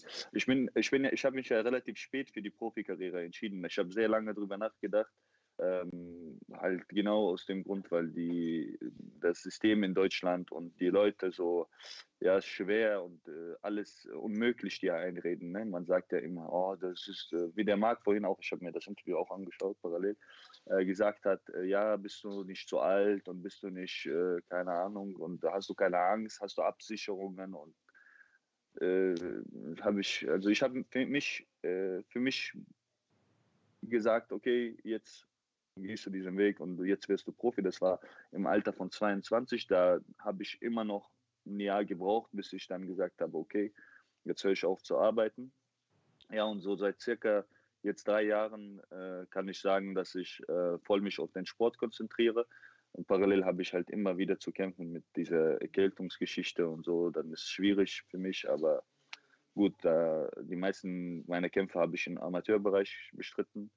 Ähm, ja, und jetzt seitdem ich Profi bin, äh, gehe ich die Sachen nochmal anders an. So. Da passe ich auf auf jeden Fall, dass ich äh, nicht mehr mit einer Erkältung kämpfe oder dass ich äh, ja, mich äh, versuche rechtzeitig zurückzuziehen aus dem Training, wenn ich merke, dass ich schon Schnupfen habe wieder oder irgendwas. Ne? So. Na, gibt es da in gewisser Hinsicht nicht auch einen Interessenkonflikt? Also ich meine mich erinnern zu können, dass du zumindest im Vorfeld deines GMC-Kampfes, also deines Profi-Debüts, war ja auch eine große Bühne, äh, ich glaube sogar den einen oder anderen Model-Gig abgeblasen hast oder abblasen musstest. Äh, ist das, das ist ja was, was wahrscheinlich dann auch öfter passieren würde, denn äh, ich stelle mir jetzt vor, nach einem Kampf bist du halt erstmal eine Woche mindestens nicht vorzeigbar. Äh, ist das was, was du im Hinterkopf hast und ähm, ja, wie würdest du denn da gewichten? Für was würdest du dich denn im Zweifelsfall dann entscheiden?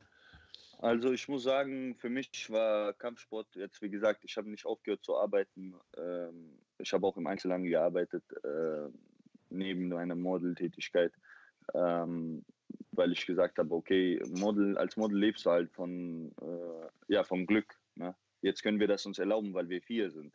Aber wenn du alleine bist, ist das halt schwieriger. Ne? So ein Model ist nicht gleich äh, Geld ohne Ende und so weiter. Ne?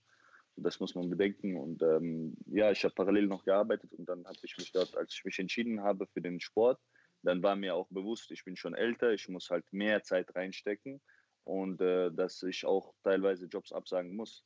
Äh, auf wen ich sauer bin, ist der Islam, weißt du, der hat zum Beispiel schon so viele auch Jobs abgesagt, wo ich gesagt habe, ey, du bist so jung, ähm, du wirst diese Kämpfe noch machen, du weißt ja, was wir, wir brauchen hier über die Gagen nicht sprechen. Ähm, die als also ein MMA-Kämpfer am Anfang seiner Karriere verdient. Gott sei Dank, äh, wir verdienen da ein bisschen auch ein bisschen mehr. Aber ähm, grundsätzlich kannst du schwer von davon leben. Ne? So. Und äh, der Islam hat tatsächlich noch viel krassere Jobs abgesagt als ich und hat darauf verzichtet und am Ende wurde auch Cup ab, abgeblasen. So.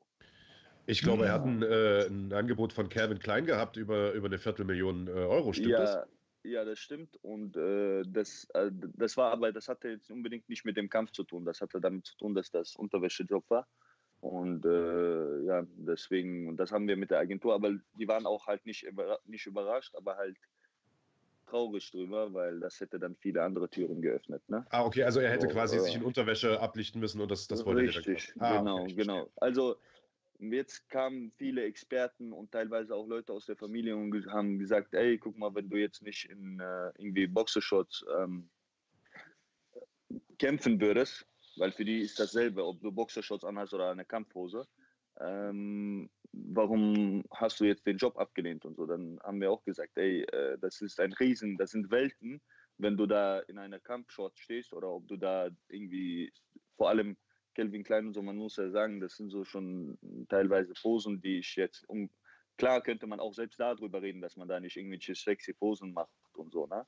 Aber da wurde auch mit einem, äh, ich frage mich nicht, irgend so ein Topmodel war da auch dabei und dann wäre da quasi auch mit Fraubilder wären da. Mhm. Das passt halt nicht, ist unverbindbar mit unserer Herkunft und unserer Religion und so. Ne? Ähm, deswegen hat der Islam, also ich muss auch sagen, der hat das auch sofort abgelehnt, ohne das mit uns auch abzusprechen. Ne? Das fand ich auch sehr stark. Also, also eine Viertelmillion, da kenne ich viele Leute, die würden ihre Grundsätze mal zumindest kurzzeitig über Bord werfen. Ähm, das alleine beweist schon eine gewisse äh, ja, Linientreue, Charakterstärke. Ich bin mir relativ sicher, dass einige Leute sich für weniger blank gezogen hätten. Ähm, und es zeigt aber auch so ein bisschen den, den Fokus, den ihr insgesamt habt äh, als Familie. Und ähm, du hast jetzt äh, vorhin so schön gesagt, da kommen hinter mir kommen noch ein paar Leute. Ähm, äh, rede mal so ein bisschen über die Dynamik, die der Sport in euer Haus gebracht hat. Also ähm, wie sieht das aus? Ähm, wohnt ihr alle noch unter einem Dach? Ähm, macht ihr euch gemeinsam fertig zum Training? Fahrt ihr dann gemeinsam zum Training? Könnt ihr jetzt in der Corona-Zeit vielleicht miteinander trainieren, weil ihr ja eh zusammen wohnt? Ähm, lass uns da mal kurz ein bisschen ähm, Einblick haben, bitte. Ja, ähm, also kurz nur zurück zu dem Thema, wo du ganz kurz gesagt hast, jetzt äh, über die 250.000 und dass da Leute viel weniger äh, sich äh, blank gezogen hätten. Ähm, da stimme ich dir zu und äh, ich wollte dazu noch was sagen. Es ähm, gibt so eine, also einer hat mal erzählt, da war wohl ein Profikiller, also beziehungsweise irgend so ein Typ, der wurde gefragt, ey, bringst du den für 1000 Euro? Ich zahle dir 1000 Euro dafür, wenn du den umbringst. Da hat gesagt, wo, Moment, wo war der? Das ist irgend so eine Geschichte, irgend so eine Geschichte. Das ist wie so ein, ja, wie so ein Scherz wird das erzählt, nur damit man das vor Augen hat. Okay. Dann wurde dem so, also ich kenne den jetzt nicht, ne? Das wird nur so erzählt um äh, klarzumachen, äh, um auf die 250.000 Euro zurückzukommen. Dann wurde der wohl gefragt, ey, für 1000 Euro bringst du da jemanden um? Da hat er gesagt, nein, um Gottes Willen, mindestens für zwei. So in dem Sinne, weißt du, andere Leute würden das auch teilweise umsonst machen, weißt du? So. Ähm, ja, also ich glaube, ja, ja, Instagram hast du absolut machen, recht. Siehst du das ja. Wenn du Andreas Kerbe ja. kleinen Unterwäsche-Shooting anbieten würdest, ich glaube, der würde draufzahlen noch, oder? Also, also auf jeden Fall. äh, auf jeden Fall, wie der Andreas gesagt hat, wenn du ins Instagram reingehst, du siehst, dass Leute tatsächlich zahlen dafür, äh, um vom Top-Fotografen irgendwie in der Unterwäsche geshootet zu werden. Aber gut, ähm, jetzt ähm, zu der Frage, die du jetzt gestellt hast. Ja, wir sind, ähm, wir wohnen nicht mehr zusammen. Äh, wir wohnen aber in der Nähe voneinander alle so, dass wir quasi ähm, und das Gute ist, bei meinen Eltern haben wir für die Kleinen und so damals auch aufgehangen ähm, der, ja, der von uns allen benutzt wird. Wir haben hier so Kilogewichte fürs Boxen, also für Schnellkrafttraining, äh, Medizinball. Ähm, das ist eigentlich ein Gym direkt, was wir hier bei unseren Eltern haben im Garten. Quasi, äh, wir können hier frei noch weiter trainieren. Das Wetter ist super momentan. Ähm, ich habe gehört, das hat auch mit Coronavirus zu tun, dass da jetzt alles stillgelegt worden ist. Und dadurch haben wir mehr Sonne momentan. Weiß jetzt nicht, wie weit es stimmt, aber auf jeden Fall das Wetter stimmt hier in Düsseldorf zumindest. Ja, und wir können im Freien trainieren jetzt momentan. Okay, aber nicht miteinander oder doch miteinander? Äh, nee, momentan nicht. Äh, dadurch, dass der Islam einen Unfall hatte und. Ähm, Ui. Äh, was, was Schlimmes oder? Äh, nee, es geht ihm gut. Ist schon abgeschwollen und so. Nein, nein, es geht. Der wird das selber dann erzählen. Der ist ja auch bald dran. Dann äh, überlasse ich ihm das. Ähm, ja, auf jeden Fall wir können momentan nicht zusammen trainieren, aus dem Grund, dass ähm, äh, der Tamilan hat eine Infektion bekommen. Mhm. Ähm, Staphylococcus, glaube ich, ist das, äh, mhm. die aus Thailand. Ähm, da waren so ein paar Leute in Thailand gewesen und ich glaube, irgendeiner hat was mitgebracht. Ähm, ja, der hat die Infektion abbekommen, dann äh, ich hatte die ganze Zeit mit Erkältung zu kämpfen. Der Einzige, der eigentlich jetzt momentan trainiert, ist der Sulumbeck. Ähm, mhm. Der hat ähm, bald auch, äh, der wollte dieses Jahr jetzt äh, Amateurkampf äh, machen bei NFC, aber wird auch nicht mehr klappen. Ja, auf jeden Fall so sieht es momentan aus. Also wir können jetzt nicht so richtig Training, Training machen, aber ich denke, in den nächsten ein, zwei Wochen wird das nochmal anders aussehen. Dann legen wir hier Matten draußen und äh, rollen durch die Gegend. Okay, ja, vorausgesetzt, du, äh, die Ausgangssperre ja. kommt nicht, ne? Also das wäre natürlich noch was, was wir haben doch Garten Strich hier. durch die Rechnung. Gut, weiß ich nicht, ob das mit Ausgangssperre gedeckt ist. Nee, Keine nee, Ahnung. Kannst in deinem, auf deinem eigenen äh, Hof oder in deinem eigenen Garten kannst du schon sein. Du darfst ja schon aus dem Haus, du darfst nur nicht äh, in den ja. öffentlichen Bereich. Okay, ja, nee, super. Dann, deswegen dachte ich mir auch, dass es äh, kein Problem sein wird. Also unsere Nachbarn hier von meinen Eltern sind relativ entspannt. Also hier wird das wenig interessieren. Hauptsache, wir gehen nicht äh, irgendwie bei denen im Wohnzimmer da rollen.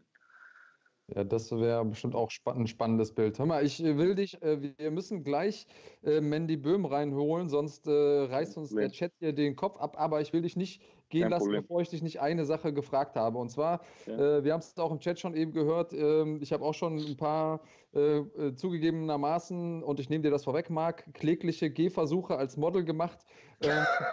Äh, ich hatte ja die Hoffnung, dass ich als äh, Charakterkopf irgendwo nochmal, vielleicht mit einer Wikinger-Axt oder so, gebraucht werde, gebucht werde. Hast du irgendeinen heißen Tipp für mich? wie wie werde ich noch auf meine alten Tage, ich muss ja, ich muss kein Laufsteg-Model werden, dafür habe ich einfach nicht die Maße, aber irgendwo einen coolen Gig abgreifen. Was ist dein Tipp für mich? Andreas, ähm, ich mag dich sehr, du bist äh, gut. reicht schon, reicht schon. Ja. Lass uns, lass du musst nicht weiterreden. So Alles, was danach kommt, kann nichts Nettes sein. Ja, also lass uns das so beenden. Es war doch witzig bis jetzt. Ähm, ja, auf jeden Fall, Jungs, ihr seid super lustig drauf. Äh, auf jeden Fall. Äh, ich hoffe, wir sehen uns bald, äh, spätestens bei der nächsten GMC in Düsseldorf. Ähm, passt auf euch auf und äh, super Typ. Total, total, lustiger, äh, total lustiger Podcast, total lustiger Gast. Interessanter Gast auch. Schade, dass wir nur eine halbe Stunde Zeit hatten. Wir würden dich natürlich gern äh, nochmal für länger auch einladen äh, und äh, dann auch nochmal länger mit dir sprechen. Werden wir mit Sicherheit auch tun. Wir haben ja jetzt in den nächsten Wochen und aller Wahrscheinlichkeit nach Monaten mehr als genug Zeit. Äh, wie gesagt, mit sechs Schlagwortfolgen pro Woche findet sich da mit Sicherheit nochmal ein Termin für Jibril Dulatov. Also besten Dank erstmal für dich, äh, mein Bester. Wir sehen uns aller spätestens dann, wie gesagt, äh, bei der nächsten GMC und kommen jetzt äh, endlich, lieber Chat, äh, muss ich sagen, bevor ihr uns hier den sprichwörtlichen Kopf abreißt, zu Mandy Böhm. Mandy Boom Boom Böhm, Mandy Monster Böhm und bald Mandy Main Event Böhm, denn sie hat einen Kampf anstehen bei Bellator gegen die großartige Liz Carmouche. Das wird der größte Kampf ihrer Karriere und einer der größten Kämpfe für den deutschen MMA-Sport. Das kann man so sagen, lieber Andreas. Das kann man so sagen. Also äh, Main Event äh, Bellator gegen äh, eine sehr, sehr hoch gerankte Gegnerin. Ähm, ich glaube, Platz 8 gerade in der Welt. Und ähm, das äh, als eine Frau, die aus Deutschland kommt, ähm, schon absoluter Wahnsinn. Äh, wir haben äh, die gute Frau Ruiz gehabt vor kurzem in einem äh, Main Event von Bellator. Allerdings das Ganze nochmal von der Skala her ein bisschen, bisschen kleiner. Und ich bin gespannt, was Mandy zu sagen hat und wie sie sich äh, denn jetzt auch auf diese Unsicherheiten einstellt, die mit dieser ja doch größten Chance ihrer, ihrer Karriere mitkommen. So sieht's aus. Und äh, sie ist jetzt hier bei uns in der Sendung. Im Hintergrund die beste Tapete aller Zeiten. Die hat beim letzten Mal jede Menge Liebe abbekommen von unseren Zuschauern. Hier ist die großartige Mandy Main Event Böhm. Euer. Hi. Hi. Ja, sie hört uns. Ah, wunderbar. Ich, gedacht, ich höre euch, aber ich sehe mich nicht. Du siehst dich nicht? Ja, du wirst dich gleich sehen. Äh, der, der Stream kommt bei dir mit Verzögerung an. Deswegen, und unser ähm, Technikmensch muss dich erstmal hier einbauen. Also äh, auch für die Leute, die dich jetzt noch nicht sehen, sie werden dich gleich sehen. Ähm, das hier alles ist ein bisschen on the fly, also auch da nochmal bitte Nachsicht mit uns allen. Unser Mann Tobi, der äh, legt sich ins Zeug, dass wir gleich Mandy auch sehen, aber hören tun wir dich schon mal.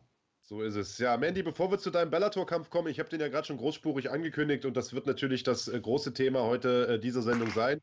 Äh, müssen wir noch mal kurz ein kleines, einen kleinen Schritt zurück machen. Du warst gestern Abend beim großen Doku-Marathon natürlich auch mit dabei, denn eine der beiden Dokus hat sich unter anderem auch um dich gedreht. Da ging es um die deutschen Frauen im MMA-Sport und da ist es im Chat hoch hergegangen. Wir haben ja eigentlich den Titel des Trash Talk Champions vergeben wollen zwischen Max Koga und Stefan Pütz. Die beiden haben es auch ganz ordentlich gegeben, aber wer es richtig gegeben hat, wer, ich möchte fast sagen, rasiert hat, äh, das waren du und Anna Isabella Hübsch. Ihr habt äh, da kein gutes Haar aneinander gelassen in diesem Chat. Äh, wird da vielleicht schon ein künftiger Kampf aufgebaut? Also das klang schon so, als ob ihr euch tatsächlich nicht leiden könnt. Also, ich habe kein Problem mit der Frau Anna Isabella Hübsch. Ähm, ich glaube, ich habe mich etwas dahin reißen lassen, vielleicht durch die Corona-Krise und zu wenig Training. Aber nein, ähm, Anna hatte ihre Chance. Anna hatte die Chance, mehr als einmal gegen mich zu kämpfen und anzutreten. Sie hat auch das Angebot bekommen in der Vergangenheit. Der Kampf ist nicht zustande gekommen, aus welchen Gründen auch immer. Und ja,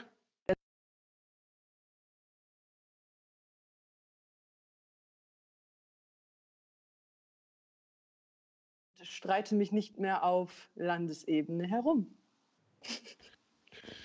Okay. Also Klare bist du groß jetzt für sowas? Nein, ich bin nicht zu groß für sowas, aber alles hat seine Zeit. Ich war nie zu groß für irgendetwas. Ich habe um den Kampf gebeten. Ich hätte ihn gerne gemacht, aber das was, nicht, was nicht sein soll, das ist halt nicht. Und ich fokussiere mich eigentlich auf die guten Sachen. Ich fokussiere mich auf meinen nächsten Kampf. Ich habe bei Bellator unterschrieben. Ich war in Kanada, ich habe mir da einen Gürtel geholt. Und ähm, letzten Endes wäre ich ja auch nur dem Wunsch der jungen Frau nachgegangen, gegen sie zu kämpfen, denn sie hat mich herausgefordert und nicht andersherum. Wie gesagt, ich habe kein Problem mit Anna Isabella Hübsch. Ähm, sie hatte in den letzten drei Monaten Zeit. Nein, nein, sie hatte in den letzten drei Monaten Zeit. Ähm, da war es still, ich habe nichts gehört. Und ja, ich weiß nicht. Jetzt ist es irgendwie ein bisschen, ja, ich finde es irgendwie ein bisschen komisch. So, jetzt ist der Kampf veröffentlicht, Stein vom Herzen gefallen und jetzt kann man wieder Trash Talk starten. Und das ist eigentlich auch gar nicht mein Stil. Ihr habt mich in Vergangenheit nie irgendwie wild über meine Gegnerin herziehen hören. Ich war immer respektvoll und ähm, das wird auch in Zukunft so bleiben. Ich freue mich einfach auf das, was jetzt kommt und das eine ist Vergangenheit und die Zukunft liegt vor meiner Nase. Ich habe für einen Kampf unterschrieben, für einen heftigen Kampf unterschrieben, für meinen größten Kampf und für einen Kampf, wo ich mir und äh, der ganzen Welt zeigen kann, wer ich bin und nicht mehr nur Deutschland. Ne? Also wenn ich auf dieser Bühne stehe und wenn ich diese Gegnerin schlage, dann reden wir von ähm, Top 10 der Weltrangliste und nicht, wer ist die Queen in Deutschland. Also ich will mich sowieso nie als Queen bezeichnen, weil ich bin ein Monster. Und während Könige und Soldaten auf dem Schlachtfeld gegen Monster kämpfen, sitzt die Queen zu Hause. Ne? Ah, du bist, ke du bist keine Queen, sondern du bist äh, eine Kämpferin. Ich, ja, ein Monster. Ein Monster, ich verstehe. Ja, das, äh, ich finde ich find die Metapher super. Ähm, an, auf der anderen Seite, ich sag mal, ähm, dass du diesen Kampf gewinnen kannst, äh, in deinem äh, Kopf, die Einstellung hast du mit Sicherheit, da mache ich mir gar keine Gedanken. Bedeutet das für dich, wenn du diesen Kampf gewinnst, bist du aber komplett unangefochten die beste Kämpferin Deutschlands? Ganz ehrlich, über solche Sachen mache ich mir keine Gedanken. Für mich ist der Fokus nicht. Ähm was hinter mir liegt. Ja, in den Rankings bin ich die Nummer eins. Ob man das jetzt ähm, für sich selbst wahrhaben will oder nicht. Ähm, ich möchte nicht die beste Kämpferin in Deutschland sein. Das ist einfach nicht mein Ziel. Und das habe ich auch klar gemacht. So klar, das ist schön, da ganz oben auf der Tabelle zu stehen und das schmeichelt einem auch und das ist ein bisschen Anerkennung für das, was man bereits in der Vergangenheit geleistet hat. Aber letzten Endes ist es nur eine Tabelle das sagt nichts darüber aus, wer tatsächlich die Beste ist. Es kommt immer auf die Paarung an und wer muss. Ich müsste ja eigentlich erstmal gegen alle in diesem Ranking kämpfen, um tatsächlich herauszufinden, wer ist besser, wer ist schlechter. Es gibt immer Paarungen, wenn du dir Ronda Rousey anguckst, weiß ich nicht, die schlägt tausendmal äh, Misha Tate, aber nicht einmal Holly Holm. So, aber was, was will man dazu sagen? Jetzt, Verzeihung, jetzt wäre ein Kampf gegen Liz Carmouche äh, natürlich trotzdem ein absolut historisches Duell. Für alle, die sie nicht kennen, Liz Carmouche, UFC-Veteranin, die erste Frau, die überhaupt einen Fuß in ein UFC-Oktagon gesetzt hat. Das vergisst man häufig auch, weil man immer denkt, äh, die UFC-Frauen, äh, der Frauenbereich der UFC ist, ist durch Ronda Rousey entstanden. Das mag auch stimmen, aber der erste Frauenkampf in der UFC war tatsächlich mit Beteiligung von Liz Carmouche. Jetzt ist aber die größte Frage, die, bevor wir auf den Kampf selbst kommen, erstmal die, findet dieser Kampf überhaupt wie geplant statt? Also man hat von Scott Coker ich glaube, gestern ein öffentliches Statement gehört, der sagt, ab Mai möchte er wieder veranstalten. Der Kampf ist angesetzt auf den, lass mich lügen, 29. Mai, also Ende Mai. Äh, wie siehst du die Chancen, dass der Kampf steht? Welche Infos hast du von Bellator bisher bekommen? Also bisher haben wir keine Absage erhalten und ich glaube, in dieser Zeit ist das schwierig zu sagen, ob das stattfindet oder nicht. Mhm. Ich bin bereit, ich bin fokussiert, ich mache mein Training. Ich bin jetzt zurzeit zu Hause, weil das Gym zu ist. Man kann nicht sagen, wie sich diese Corona-Krise entwickelt. So, ich glaube, dass ähm, vor allem die Vereinigten Staaten von Amerika gerade noch am Anfang stehen mit ihren Infektionszahlen und dass die rapide in die Höhe schießen werden. Aber die Zeit wird es zeigen. So, ich bin im Training, ich bin fit, ich bin durch und durch Kämpfer, auch in einer Corona-Krise. Dann würde ich aufhören zu trainieren, würde ich wahrscheinlich meinen Verstand verlieren. Ähm, ja, findet der Kampf statt im Mai? Bombe, ich freue mich. Findet der Kampf nicht im Mai statt, dann findet der an einem anderen Tag statt. Ich habe Geduld. Ich habe diesen Vertrag unterschrieben. Liz Camouche hat Bock auf den Kampf. Bellator hat Bock auf den Kampf. Und ich glaube, ganz Deutschland hat auch Bock auf den Kampf. Ja, das oh, ganz ohne ja. Frage. Ähm, da haben wir richtig Bock drauf. Und äh, ich meine, Andreas und ich, wir haben es eingangs gesagt, ist einer der größten Kämpfe äh, für, also der deutschen MMA-Geschichte. Das muss man äh, ganz klar so sagen. Also eine Menge Spotlight, ein Bellator-Main-Event, das hat man, nicht, hat man nicht alle Tage. Und Andreas hat es gesagt, wir hatten Judith Ruiz erst vor ein paar Wochen, die sich einen Hauptkampf geliefert hat von Bellator in Dublin, also einer etwas kleineren Bellator-Veranstaltung. Äh, die hat sich da super verkauft. Hast du den Voll. Kampf äh, geschaut? Wir haben die Judith ja hier auch im Chat zumindest vorhin ja, gehabt. Ich, ich weiß nicht, ob es noch drin ist. Ich war ähm, live dabei bei der Veranstaltung. Ich habe mir das angeguckt. So, danke nochmal an John für die Einladung. Und ja, ich war fasziniert. So, erstmal die Stimmung bei Bellator Dublin war richtig heftig, super cool. Und ich finde, Judith hat sich sehr, sehr gut verkauft da. Und der Armbar, der war phänomenal. Und ich habe mir, hab mir die Augen zugehalten. Ich dachte, Mensch, das Mädchen muss doch tappen. Hat sie nicht. Hat sie gut gemacht, hat auch Kämpferherz bewiesen. Aber Judith, so, die hat ein gutes Niveau gezeigt, die hat gekämpft bis zum bitteren Ende. Und ähm, ich denke, Judith hätte diesen Kampf auch gewinnen können. So, macht den Kampf nochmal irgendwie an einem anderen Tag, dann äh, sieht das Ergebnis vielleicht auch anders aus. Also wirklich nochmal Hut ab Judith, geile Leistung und wir sind stolz auf dich. So MMA Deutschland ist stolz auf dich. Auf du jeden hast Fall. Super repräsentiert. So scheiß mal auf Sieg oder Niederlage. Auf jeden Fall. Und man muss ja noch dazu sagen, äh, dass sie das Ganze macht, während sie noch Fulltime arbeitet im Einzelhandel und so. Also vollkommener Wahnsinn, riesige Leistung und äh, kann mich da nur anschließen. Wir sind alle stolz auf, auf Judith und ähm, umso stolzer werden wir auf dich sein, wenn du da einmarschierst. Ähm, äh, lass uns mal ja. ein bisschen was äh, hören von deinem Gameplan. Du hast ja bestimmte Stärken ähm, und auch deine Gegnerin, äh, Girl Rilla, wie sich Liz uh. auch nennt, ja. ähm, ist äh, mit verschiedenen Stärken, aber auch mit äh, Lücken und Schwächen ausgestattet. Wo siehst du da so deine Hebelpunkte? Takedown Defense. Sie bewegt sich viel auf den Füßen, schnell, was heißt schnell, Druck aufbauen, schöne, saftige Hände man sieht so, wenn sie im Rückwärtsgang ist, sie verliert sich ganz oft. Ähm, ja, ich möchte Druck machen. Mehrere Kombinationen feuern, tief sitzen, bereit sein zum Sprawlen. Und ich bin mir sicher, auch sollte sie den Takedown bekommen, kann ich da mithalten am Boden. Sie ist zwar ein Black Belt im Jiu-Jitsu, aber ich habe das beste Team, um diesen Kampf zu gewinnen. So, ich, nicht nur ich bin der Meinung, dass ich den Kampf gewinnen kann, mein Coach ist der Meinung, meine Berater sind der Meinung und ja, ich denke, wir haben einen guten Gameplan auf die Beine gestellt. Viel Frame, viel Defense, die Cage, in meiner Cage-Arbeit oder Cage-Defense, wo es ja meistens hingeht mit List. Ich bin stark da. Ich bin stark am Cage. Ich bin stark an der Cage-Ball. Das ist halt auch was, was wir, das ist mein täglich Brot. Das drillen wir ohne Ende, ne? solche Positionen. Und ich glaube, dass das auch der Schlüssel sein wird. Harte, lange Hände. Und dann schauen wir mal. Ja, also ich, glaube, ich, glaub, ich kann das gewinnen. Also sie gibt, ich habe ich hab mir ihre Kämpfe angeguckt. Sie gibt da auch immer irgendwie auch Luft, um Submission anzusetzen. Ne? Also ich rede jetzt nicht von irgendwie, ich gehe mit ihr runter auf den Boden und grapple mal. Das ist nicht mein Plan. Aber ich sehe auch wer zum Single Leg shootet, gibt seinen Kopf gerne ab. Also Oder zum ich, Double Leg. Ich sag mal, äh, Valentina Shevchenko hat ja im letzten Kampf von Liska Musch eigentlich vorgemacht, wie man der gut beikommen kann. Footwork, Druck aufbauen, gute, gute Wrestling-Defense. Ähm, also ich glaube, du bist da schon auf, auf dem richtigen Weg, auf der richtigen Pferde. Ähm, ich bin halt besonders drauf äh, gespannt, wie äh, sehr du dich weiterentwickelt hast. Denn ähm, ich sag mal, ich habe alle oder die ersten Kämpfe zumindest alle von dir live gesehen, live kommentieren dürfen. Du bist ja bei GMC gewissermaßen groß geworden.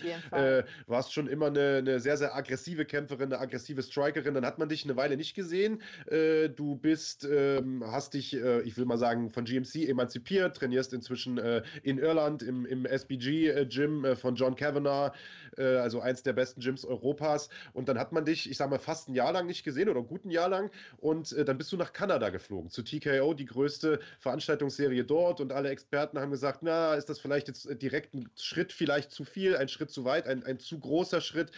und hast dort dir aber direkt mal äh, ich will nicht sagen im Vorbeigehen, aber so wirkt es zumindest, einen Titel geholt. Also äh, ich finde, man hat eine wahnsinnige Entwicklung gesehen, darauf will ich hinaus. Und ähm, sollte der Kampf bei Bellator jetzt stattfinden Ende Mai, dann war der Kampf bei TKO wieder ein Jahr her. Das heißt, da lagen zwölf Monate dazwischen und ich bin mal sehr, sehr gespannt, wie Mandy Monsterböhm nach diesen zwölf Monaten jetzt aussieht. Was für Sprünge hast du denn gemacht? Wie, wie bist du gerade drauf?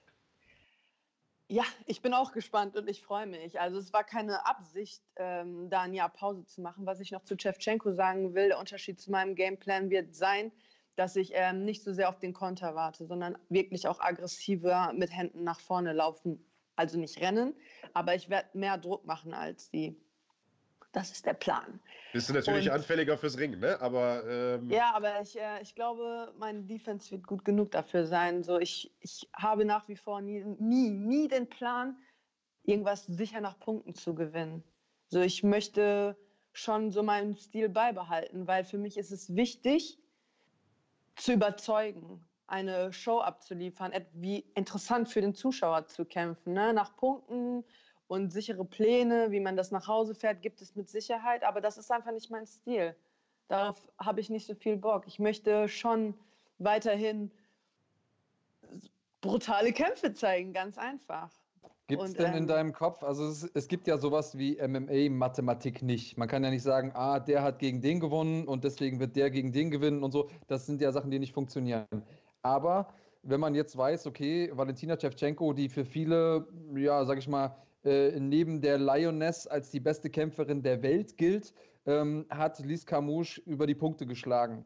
Ähm, ist das was, was bei dir im Kopf ist, äh, in der Vorbereitung oder vielleicht auch im, im, Mindset vor dem Kampf, dass du sagst, okay, dann werde ich es bestimmt nicht schaffen, die frühzeitig zu finishen? Oder nein, sagst du, nein. hey, nur weil die es nicht geschafft hast, heißt es nicht, dass es nicht möglich ist? Also ich denke, dass wenn du dich für fünf mal fünf Runden vorbereitest, ist die Vorbereitung schon eine ganz andere und der Gameplan auch, als wenn du ähm, drei mal fünf Minuten gehst. Zweitens, ähm, ja, ich habe in meinem Kopf, ähm, Valentina Shevchenko ist mit ihr fünf Runden gegangen, aber ich weiß auch, dass Shevchenko einfach kontert, sich viel Zeit lässt. Sie ist der Champ und wenn du der Champ bist, so, du musst den Champ dominant besiegen, ansonsten bist du kein richtiger Champion. So, und du kannst ähm, Valentina Shevchenko ist einfach super professionell, ist geduldig, hat Zeit, aber ich bin halt Mandy Böhm und ich bin, ich habe einen anderen Stil als sie. Ich äh, gehe nach vorne, nie blind, aber ich bin aggressiver. Ich, ähm, ich bin auch froh, dass wir dreimal fünf Minuten kämpfen, weil ähm, da musst du nicht so viel mit deiner Energie wirtschaften. Ich bereite mich für drei Runden Krieg vor, für drei Runden Vollgas, für drei Runden Druck. Und ähm, ich weiß nicht, ob ihr den Kampf gegen Lucy Podilova gesehen habt. Das war der Kampf davor. Und die hat jetzt auch gegen diese, die zuletzt gegen Shevchenko gekämpft hat, diese blonde Blondfighter gekämpft. Und die hatte zum Beispiel richtig heftig angeklingelt mit ihrem ähm, High Kick. Ne? Da ist Liz Camouche fast K.O. gegangen. Und ich sehe da einfach Löcher wo man sagt, ja, man kann den Kampf beenden. Man muss nicht irgendwie vorsichtig sein und über Zeit gehen und ähm, Hauptsache gewinnen, sicher. Also ich sehe erstens Lücken in ihrem Striking, zweitens ähm, macht sie viele Low Kicks, da ist immer schön Platz für einen Konter, für eine heftige Schlaghand zum Beispiel. Und ähm, ja, wie gesagt, ich denke auch, dass sie ihren Kopf oft für eine Guillotine abgibt. Also. Standing Guillotine ist ist mein ähm, Wunschszenario im Kopf.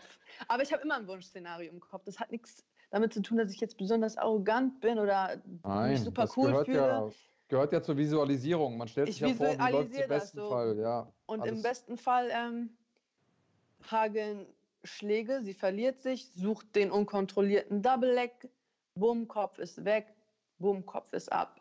Weil die Spezialität im SBG sind tatsächlich auch Guillotine-Chokes, ne? Und da habe ich den besten Coach, um das so nach meinem Wunschszenario zu beenden. bist du ja richtig zu Hause. Ja, auf jeden Fall. Äh, es ist natürlich dennoch so, dass du als logischerweise Außenseiterin äh, dort hinreisen wirst in die USA. Man kennt dich dort noch nicht. Liz Camouche, wie gesagt, kommt gerade aus einem UFC-Titelkampf. Ich denke mal, äh, mit dieser Außenseiterrolle wirst du auch kein Problem haben. Ähm, wie, oder beschreib uns mal, wie war der Moment, als, ich denke mal, es wird John Kavanaugh gewesen sein, äh, dir dieser Kampf äh, präsentiert wurde? Ähm, erzähl mal, wie war das? Hast du einen Anruf bekommen? Warst du persönlich zugegen? Und wie lange musstest du, wie lange musstest du überlegen, äh, bevor du zugesagt hast? Also, ähm, ich war unten bei John im Büro nach dem Training und habe so ein bisschen Mimimi gemacht und Druck gemacht, dass ich doch jetzt endlich einen Kampf haben möchte. Denn im Mai habe ich ja schon ein Jahr nicht mehr gekämpft und für mich ist es halt wichtig, aktiv zu sein und zu kämpfen. Denn tatsächlich habe ich den Bellator-Vertrag schon vor dem Angebot mit Liz Camouche unterschrieben. Ist jetzt nicht so, dass ich ähm, als Kanonenfutter gebracht wurde. Ich hoffe, Liz Camouche denkt, ich komme als Kanonenfutter, weil das ist nur zu meinem eigenen Vorteil. Und ähm, ja, ich war unten bei John, habe Druck gemacht. Mi, mi, mi, ich brauche einen Kampf. Können wir jetzt nicht mal irgendwie was machen? Er hat dann daraufhin äh, Bellator connected. Und ich glaube, eine Stunde später kam dann das Angebot per Nachricht, per WhatsApp. Und ich erstmal so, oh nein. ja, das ist erstmal ein Name, von dem du dich erschlagen fühlst. Okay, Nervenzusammenbruch, zehn Minuten später mich hingesetzt, durchgeatmet, mir den Kampf angeguckt, ihren letzten, dann den vorletzten, mich mit meinem ähm, Team besprochen. Also dazu, gehört halt auch mein Mann, der hat gesagt, das ist der beste Kampf. So, auf seinen Rat höre ich, weil er ist wirklich Profi im Analysieren, wo ich manchmal so Schwierigkeiten habe, ist er da wirklich ähm, total rational, guckt sich die Gegnerin an und kann das auch ganz gut analysieren. Und ich vertraue halt auf ihn. Und er, wenn er sagt, das, das, pack, das packst du, mach das, dann macht mir das Mut. So. Und dann setze ich mich hin, gucke mir das an und denke mir so, ja, der Name ist geil, aber so krass ist sie auch nicht. Ne? Sie ist ja nicht umsonst die Queen of Shadowboxing. Sie ist auch nicht umsonst aus der UFC geflogen.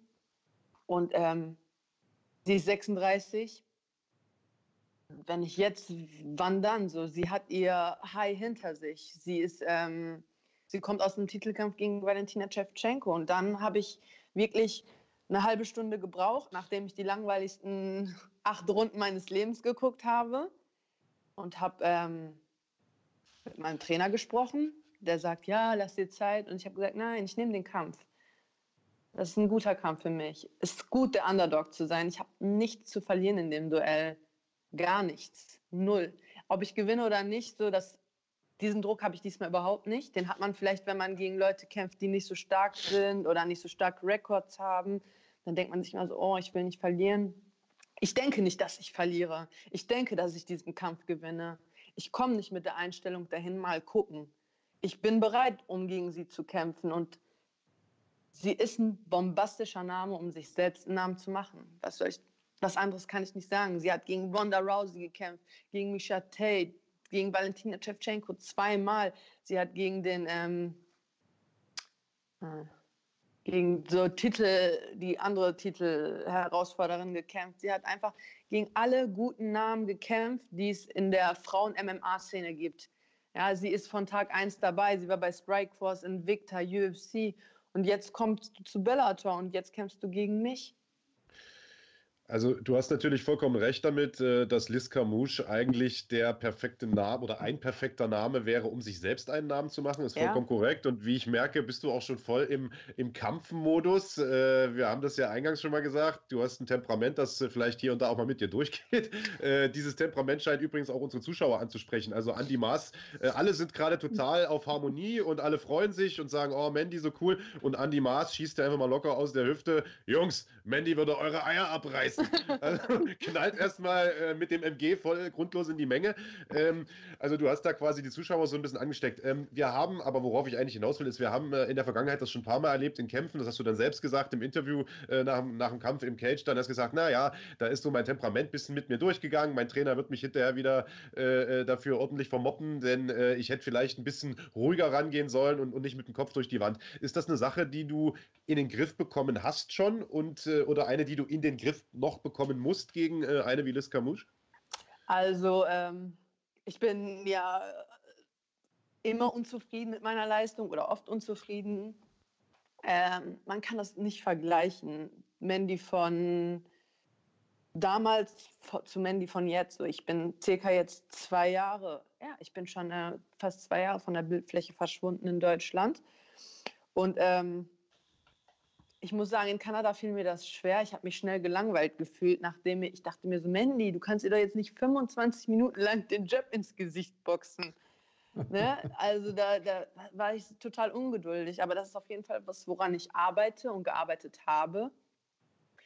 Und ja, ich habe jetzt ein Profiteam um mich herum. So, es ist, ich bin viel, viel sicherer geworden, viel selbstsicherer. Ähm, erste Mal in meinem Leben arbeite ich mit einem Boxtrainer zusammen. Der kommt nur wegen mir. Der arbeitet an meinen, der arbeitet meine Stärken heraus und fällt mir an meinen Schwächen. Ähm, ja, ich bin auf jeden Fall ein anderer Prototyp geworden. So, ich bin eine andere Kämpferin. Ich finde, man sieht das auch schon im Kampf in Kanada. Ich bin viel, viel ruhiger und gehe nicht mhm. mehr nach vorne wie von einer Wespe gestochen. Mhm. Äh, der Kopf ist jetzt an der richtigen Stelle. So, ich habe jetzt einen Werkzeugkasten und den baue ich mir zusammen. Und in Kanada war ein Jab da drin und ein guter Bodylock, gutes Oberkörperringen. Und ja, da kommen jetzt Schlaghände dazu und Aufwärtshaken und bösartige Knie. Ich meine, die Sachen hatte ich auch schon vorher auf Autopilot in meinem Koffer. Aber jetzt ähm, würde ich sagen, der Reifeprozess ist so weit vorgeschritten, dass ich diese Sachen mit Bedacht wählen kann. Und dass ich ähm, wirklich die Geduld habe, um Liz Camouche zu zermürben. Und nicht mir denke, ach ja, der Jab trifft, versuchen wir mal einen Ellbogen zu landen. Also äh, mehr Fight IQ den äh, kann man dir auf jeden Fall attestieren. Wenn man den Kampf in, in, Kanada gesehen hat, hat man auf jeden Fall gesehen, dass sich was im Bereich Fight IQ äh, getan hat. Ich muss auch sagen, dass mir gut gefallen hat, dass du, ähm, und das ist so ein Ding, dass viele, auch gute Kämpfer, die im Gym sehr, sehr gut performen, oft in ihren ersten Kämpfen haben, dass wenn sie dann Kombinationen schlagen, oftmals zu nah rangehen und dann mit der Hüfte zu nah am Gegner sind. Dadurch sind die Schläge nicht mehr so hart, dadurch sind sie anfällig für Clinches und Takedowns. Ähm, und das äh, habe ich auch weniger gesehen. Also ich merke auch, dass, also das, was du jetzt gerade beschreibst, kann ich von außen bestätigen. Man sieht den Reifeprozess, den du da gerade angesprochen hast, definitiv. Ja, das freut mich zu hören, wenn das ähm, jemand sagt wie du, Andreas, weil ich schätze das. Du bist Kämpfer, du ähm, weißt selbst, wie sich das anfühlt und ich spüre auch eine Entwicklung. So, ich habe ein Distanzgefühl von Anfang an gehabt, aber ich konnte nicht damit umgehen. Ähm, das ist das halt so. Es ist Breitensport gewesen, was ich vorher gemacht habe. Kein strukturiertes Training, keine, nichts ist speziell, nichts ist ähm, abgestimmt, ein bisschen davon, ein bisschen hiervon. Sparring, wenn der Coach Bock darauf hat. Und jetzt sage ich mal, mein Training ist ganz anders strukturiert. Wir nehmen das alles ganz anders auseinander. Wir analysieren alles. Und ähm, alles hat seine Zeit. Wenn ich mir jetzt meinen Trainingsplan angucke, äh, da ganz genau festgeschrieben, wann Sparring ist, wann ich meine Cardio-Einheiten zu machen habe, wann ich Boxtraining mache und wann ich in welcher Einheit, in welcher Herzfrequenz zu trainieren habe. Das war ähm, für Kanada noch nicht so, weil da musste ich mir erstmal meinen Platz verdienen im Team. Aber natürlich ist das jetzt auch für das SBG ein riesengroßer Kampf. Ne?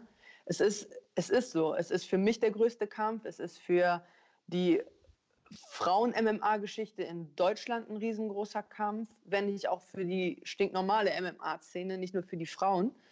Und ähm, ja, wir arbeiten jetzt noch professioneller, als ich mich schon für den Kampf in Kanada vorbereitet habe.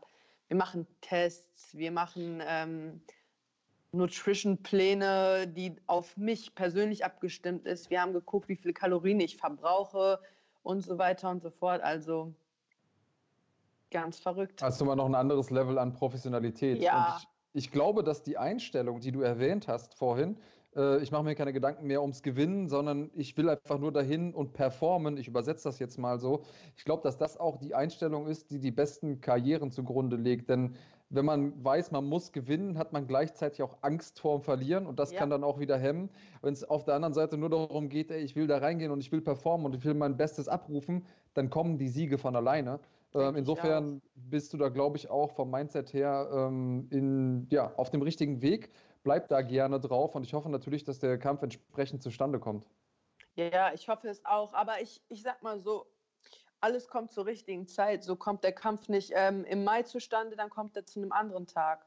Ne? Also wichtig ist, dass die Leute jetzt gesund bleiben, dass wir nicht übers Knie brechen, weil ähm, ja, man macht so Mimimi als Kämpfer, ich kann nicht mehr ins Gym gehen und ja, ich leide auch darunter. Ich ähm, merke, dass einfach so ein riesengroßer Stück meines Alltags wegbricht. Ne? Und auch, wo ich meine ganze Energie rein fokussiere. Und jetzt habe ich so viel Energie und weiß gar nicht, wohin damit.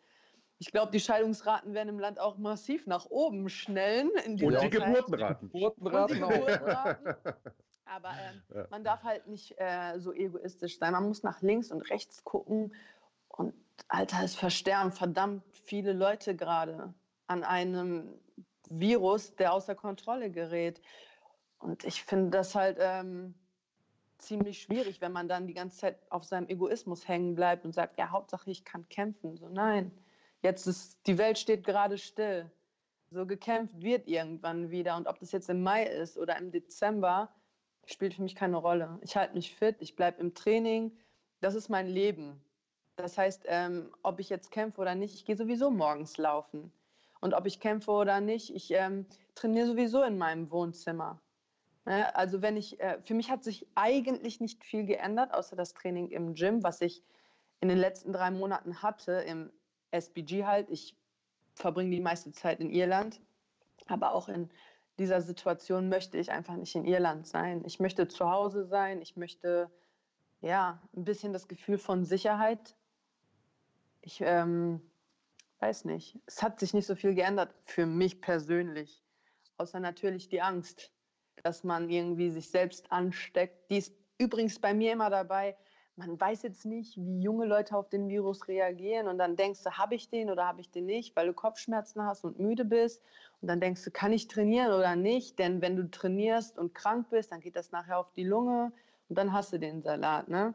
Also solche Sachen sind in meinem Kopf. Ja, das ist eine mentale Sache, die ähm, ja nicht nur dich beschäftigt, sondern viele Leute da draußen. Ähm, ich glaube, das ist auch so ein Moment, wo jeder für sich selber nochmal ja, einen Charaktertest einfach hat. Also erstens, äh, wie stark bin ich mental? Zweitens, okay, was, äh, was passiert denn, wenn es auf mich ankommt? Also beim Wählen kann man ja immer sagen, ja, geht mich ja eh nichts an, die machen das schon alles, meine Stimme zählt ja eh nicht. Ähm, Im Prinzip ist das jetzt genau dasselbe. Natürlich zählt es was. Wenn du nicht rausgehst, kannst du keine anderen Leute anstecken. Und ähm, auch wenn du vielleicht fit genug bist, dass es äh, mit dir nichts macht. Also jetzt gerade sind wir an dem Punkt, wo keiner mehr sagen kann, geht mich nichts an, sondern das ist ein ja. gesamtgesellschaftliches Ding.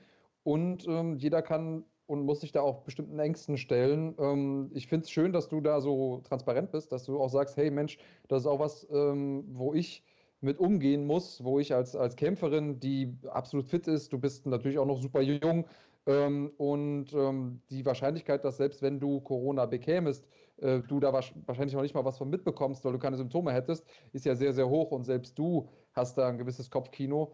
Ähm, insofern müssen wir alle einfach in der Zeit stark bleiben und äh, füreinander da sein, auch wenn wir voneinander entfernt sind, räumlich, ähm, miteinander nett umgehen. Das klappt auch hier, wenn ich in den Chat gucke, ähm, weitestgehend. Also die Leute sind relativ freundlich zueinander, auch wenn es dann hier und da nochmal zu dem einen oder anderen Ausbruch kommt. Äh, haben wir ja auch schon mal eingangs drüber gesprochen, aber am Ende des Tages können wir nur, nur gemeinsam durch. Auf jeden Fall. Ich denke auch, das ist eine Zeit, wo man seinen eigenen Egoismus zurückschrauben muss und Verschwörungstheorien hin oder her. Hm. Und ähm, das ist auch kein stinknormaler Grippevirus. Und äh, ist auch nicht alles so, ja, ist auch alles nicht so schlimm, wie die Leute gerade tun. Man wird in seiner Freiheit nicht ohne, ohne Grund ähm, eingeschränkt und die Länder rufen nicht ohne Grund Ausnahmezustand aus. Und äh, niemand hat etwas davon. So weder die Wirtschaft noch irgendeine Großmacht. Also so bescheuert, wenn ich das höre. Und vor allem so in meinem Kopf ist auch immer, meine Mama ist doch in der Risikogruppe. Meine Mama ist nicht super alt, aber die ist in der Risikogruppe. Und ähm, Leute, denkt daran, dass ihr vielleicht auch Leute in eurem Freundeskreis haben, die jung sind und Autoimmunkrankheiten haben. Ja, es gibt nicht nur gesunde Menschen auf diesem Planeten und es gibt auch nicht nur gesunde junge Menschen. Und vielleicht seid ihr auch selber krank und wisst es nur noch nicht. So, ja. ja, und äh, nur weil man jung ist, heißt es nicht, dass man nicht äh, ernsthaft daran erkranken kann. Also auch das haben die Experten nochmal ganz klar gesagt. Und äh, also ich bin da vollkommen beide, diese ganzen Verschwörungstheoretiker von wegen, äh, das ist uns alles aufgezwungen von der Regierung und die Grippe ist ja schlimmer. Also wir hatten jetzt äh, in Italien in den, äh, also in den vorvergangenen 24 Stunden 800 Tote, am Tag davor 600 Tote und am Tag davor 250 Tote. Das sind in Summe schon fast 2000 Tote. Und ja. jeder, der da kommt mit, letztes Jahr sind an der Grippe 25.000 gestorben. Ja, in Summe und so weiter und so fort. Aber ich sag mal, wenn das in dem Tempo weitergeht, äh, dann haben wir diese Zahl verzehnfacht. Und äh, ich sag mal, da will, glaube ich, keiner hin. Ähm, das heißt, ich bin vollkommen bei dir. So schwer ist es nicht, mal zu Hause sitzen zu bleiben und Netflix zu gucken den ganzen Tag, weil, seien wir ehrlich, das ist ohnehin das, was 90 Prozent von euch den ganzen Tag über machen. Also äh, tut uns den Gefallen und tut es auch weiterhin. Und ähm, dass solche Maßnahmen greifen, das sehen wir jetzt in Deutschland, Gott sei Dank, in den letzten ein, zwei Tagen, denn die Infektionszahlen sind erstmals gesunken seit, äh, seit einigen Tagen, nachdem es vorher exponentiell gestiegen ist, werden es jetzt langsam weniger. Äh, das heißt, äh, bleibt weiter zu Hause und steckt niemanden an. Das ist natürlich äh, super, super wichtig. Da hast du vollkommen recht, Mandy. Mandy, bevor wir dich gehen lassen, weil wir nähern uns auch langsam schon wieder, leider Gottes, muss ich sagen, dem Ende dieser doch total unterhaltsamen Sendung heute. Ich würde dir gerne noch eine Frage aus dem Chat stellen. Wir sind ja, wie du weißt, eine interaktive Sendung. Ähm, die Leute im Chat beschäftigen sich heute überwiegend untereinander. Das ist natürlich super, aber die eine oder andere Frage gab es dann doch noch auch an dich, die würde ich dann dementsprechend gern weiterleiten. Hier gab es zum Beispiel die Frage äh, oder den, den Hinweis von Fight Night, der sagt, hoffentlich sehen wir irgendwann mal Mandy gegen Joanna. Also Joanna Jacek natürlich eine absolute Ikone des Frauen-MMAs, die Frau, die die Strohgewichtsklasse in der UFC gewissermaßen aufgebaut hat im Alleingang. Äh, Wäre das ein Kampf, der dich äh, perspektivisch mal interessieren würde, auch wenn es gewichtsklassentechnisch jetzt noch nicht so ganz passt? Ja, im Strohgewicht werde ich nie im Leben antreten. Ich bin ähm, ein ziemlich äh, geripptes Flyweight. Komm, ein bisschen aufbauen hier. Kannst du jetzt die, Corona-Zeit nutzen, ein paar Liegestütze machen. Ja, höher ist kein Problem. Tiefer ist halt kein, ist ein Problem, ne? Ja. Ich bin, ich bin schon ähm, ziemlich trocken. Ich wollte ja gerne auch im Strawweight kämpfen. Früher hatte ich das in meinem Kopf. Aber das ist äh, genetisch nicht möglich. Ja. Ich möchte erst die Flyweight Division auseinandernehmen und danach gehe ich ins Bantamgewicht. Das ist der Plan. Und ja, Joanna kämpft ja auch im Flyweight. Die hat ja selbst auch gegen Valentina Shevchenko gekämpft. Ja. Und klar, also ich bin jetzt erstmal bei Bellator unter Vertrag und ich bin darüber auch ziemlich glücklich, weil ich denke, das ist der nächstbeste Schritt für mich. Und ähm, ich bin da auch nicht nur für ein einen Kampf unter Vertrag, sondern habe mich für vier Kämpfe verpflichten lassen, weil die einfach ein super Angebot gemacht haben. Äh, ich habe auch mit One Championship gesprochen. Ich habe mit, ähm, ich hatte ein Angebot für Dana White's Contender Series, aber äh, das Angebot von Bellator war einfach unschlagbar. Und jetzt auch für den Kampf gegen Liz Carmouche bekomme ich so viel Geld, dass äh, da können Leute von träumen, die vielleicht gerade ihren zweiten UFC-Vertrag schon unterschrieben haben. Nur die Deutschen sprechen nicht über Gagen, aber wer sonst sich Interviews von Kämpfern anschaut, so der weiß, wo so der Durchschnitt liegt. Ja, dann hau doch mal, wenn du das schon so mokierst, dann nenn doch mal ein paar Zahlen. Wir wollen Fakten, Fakten, Fakten. Welche Zahlen wollt ihr wissen, wofür ich unterschrieben habe? Also, ich habe ähm, bei Bellator ähm, unterschrieben für 10 und 10 als, ähm, als ersten Gehalt. sozusagen, als ähm, wenn du kämpfst, bekommst du safe 10, wenn du gewinnst, bekommst du 10 dazu und dann steigt, steigert sich das immer pro Kampf, aber nur wenn du gewinnst halt. Und ähm, dann der Kampf gegen Liz Camouche war, das Geile ist, ich habe noch nicht mal nach Geld gefragt. ich habe nicht gefragt, ja, bekomme ich dann jetzt ähm, mehr für den Kampf oder so? Ich glaube, das hat meinen Trainer auch ein bisschen schockiert. Ähm, aber für den Kampf gegen Kamusch bekomme ich dann einfach schon mal ganz trocken 25. So. Und wenn es gut läuft, so, dann bekomme ich nochmal 25 oben drauf. Das hört sich jetzt auch erstmal wahnsinnig viel an, ist es aber auch nicht. Ne? Du musst ähm, Steuern bezahlen, dann sind 29 Prozent schon mal weg, dann bezahlst du noch deinen Coach und alle Rechnungen, die während der Vorbereitung angefallen sind, wie Physiotherapie und keine Ahnung, Nutrition Coach und so weiter und so fort. Und wenn du dann mit 50 gewonnen hast, gehst du auch nur mit 25 nach Hause. Ja, ja. ja und davon kannst du dir nicht mal eine Wohnung kaufen. Aber es reicht zumindest, um den Herren den Kopf zu verdrehen, zumindest bei uns im Chat. Resat Borunsch äh, schreibt, ich will die heiraten, Ausrufezeichen, Ausrufezeichen, sie hat Kohle. Also die Kohle habe ich noch nicht, die habe ich noch nicht. Ja, ja, ja, und Claudi, Claudi, antwortet dann auch direkt für dich und einen Mann. Also nicht nur Kohle, sondern auch einen Mann.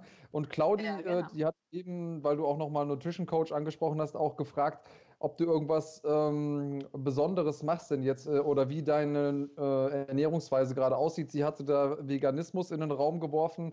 Ähm, lass uns mal kurz äh, vielleicht in ein paar Sätzen ähm, teilhaben, wie du dich gerade ernährst. Also ich esse sauber, ich esse Fleisch, ich esse, aber ich übertreibe nicht so mit meinem Fleischkonsum.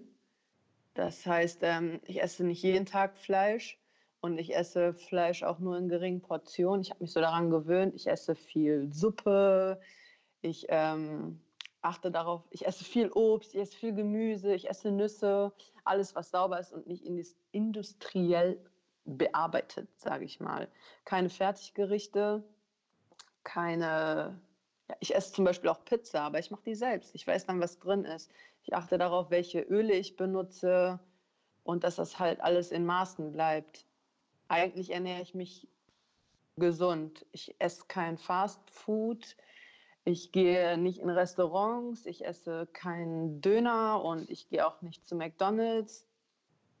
Man sagt, ah, ich ernähre mich normal, aber ich weiß, dass 90 Prozent der Gesellschaft einfach nur Müll ist. Und wenn du das nicht machst, dann, ja, dann ähm, hat, hast du auch nicht solche Gewichtsprobleme. Vorher war mein Gewicht auch immer so und jetzt ist es konstant, obwohl ich zwischendurch auch Schokolade esse und solche Sachen. Also viel Obst, Joghurt, mit Obst gemischt. Dann okay. klassisch also irgendwie Haferflocken, im Prinzip Sachen. Clean, einfach clean. Keine wirkliche Diät. Du verzichtest Nein. auf nichts, sondern nee. es ist einfach Clean. Das, okay, ja. ist ja schon mal eine gute Antwort. Ich esse einfach clean. Außer in der Wettkampfvorbereitung, also da esse ich auch clean, aber da habe ich dann einen komplett strukturierten Essensplan mit Zeit, wann ich was zu essen habe und was zu trinken und wie viel und welche Supplements dazu kommen. Okay, super. Ähm, hast du noch irgendwas? Also deine Schwester ähm, hat hier eine Kampagne gestartet, sagt, du brauchst noch Sponsoren für den Kampf. Äh, willst du da noch irgendwie ein paar Worte zu loswerden? Ähm, hast du noch irgendwas, was äh, die Leute denken sich, ah ja, die kriegt ja jetzt äh, einen Arsch voll Kohle für die Nummer, äh, die braucht keine äh, Sponsoren mehr. Sag nochmal ganz kurz und vielleicht äh, hast du ja auch ein paar ähm, besondere Worte, die die Leute nochmal motivieren, vielleicht in dich zu investieren. Also, das geht mal grundsätzlich raus an alle Leute, die gerne Geld in Sportler investieren wollen. Wir haben keine Sponsoren und wir strugglen extrem. Wir leben von der Hand in den Mund. Wir geben alles für diesen Sport. Wir geben letztendlich auch letzten Endes auch alles, um euch zu unterhalten. Und es wäre einfach schön, wenn in Deutschland so dieser Support einfach auch mit finanziellen Mitteln langsam mal stattfinden wird. Ich hatte einen Sponsor, der hat natürlich, der hat tatsächlich auch Geld bezahlt, auch abgesprungen. Und ähm, ja, ich finde es halt ziemlich schwierig in Deutschland, wenn du ähm, ein Päckchen Eiweiß geschenkt bekommst oder gesponsert, dann wirst du dazu verpflichtet, 877 Social Media Posts damit zu machen und auch mit dem Päckchen Eiweiß ins Bett zu gehen und zu schlafen, dich damit zu fotografieren, was überhaupt verhältnismäßig nicht passt ich suche Sponsoren. Ich bin über jeden, der mich ähm, finanziell unterstützt, wirklich dankbar, weil, ähm, wie gesagt, Geld hört sich immer viel an, ist aber nichts. Und wenn du dann überlegst, zum Beispiel jetzt, vor allem in der Corona-Krise, vielleicht kämpfe ich einmal in diesem Jahr. Ne? Und dann musst du das mal durch zwölf Monate rechnen.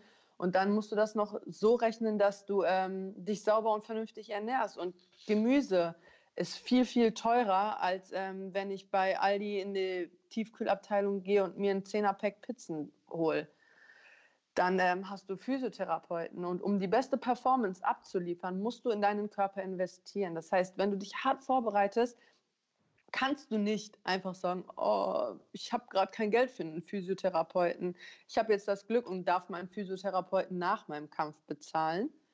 Aber ähm, ist halt schwierig nach wie vor und es würde mich wirklich, wirklich sehr, sehr freuen zu sehen, dass ähm, wir haben starke deutsche Firmen, wir haben starke deutsche Marken, wenn die einfach ein bisschen Geld in die Hand nehmen würden und die Sportler supporten und mich natürlich auch. Ne? Ich habe Platz auf meinen Shorts, ich habe Platz auf meinem Shirt, ich habe Platz auf meinem Banner, ich muss das alles und auf angeben. Auf dem Konto auch noch, oder?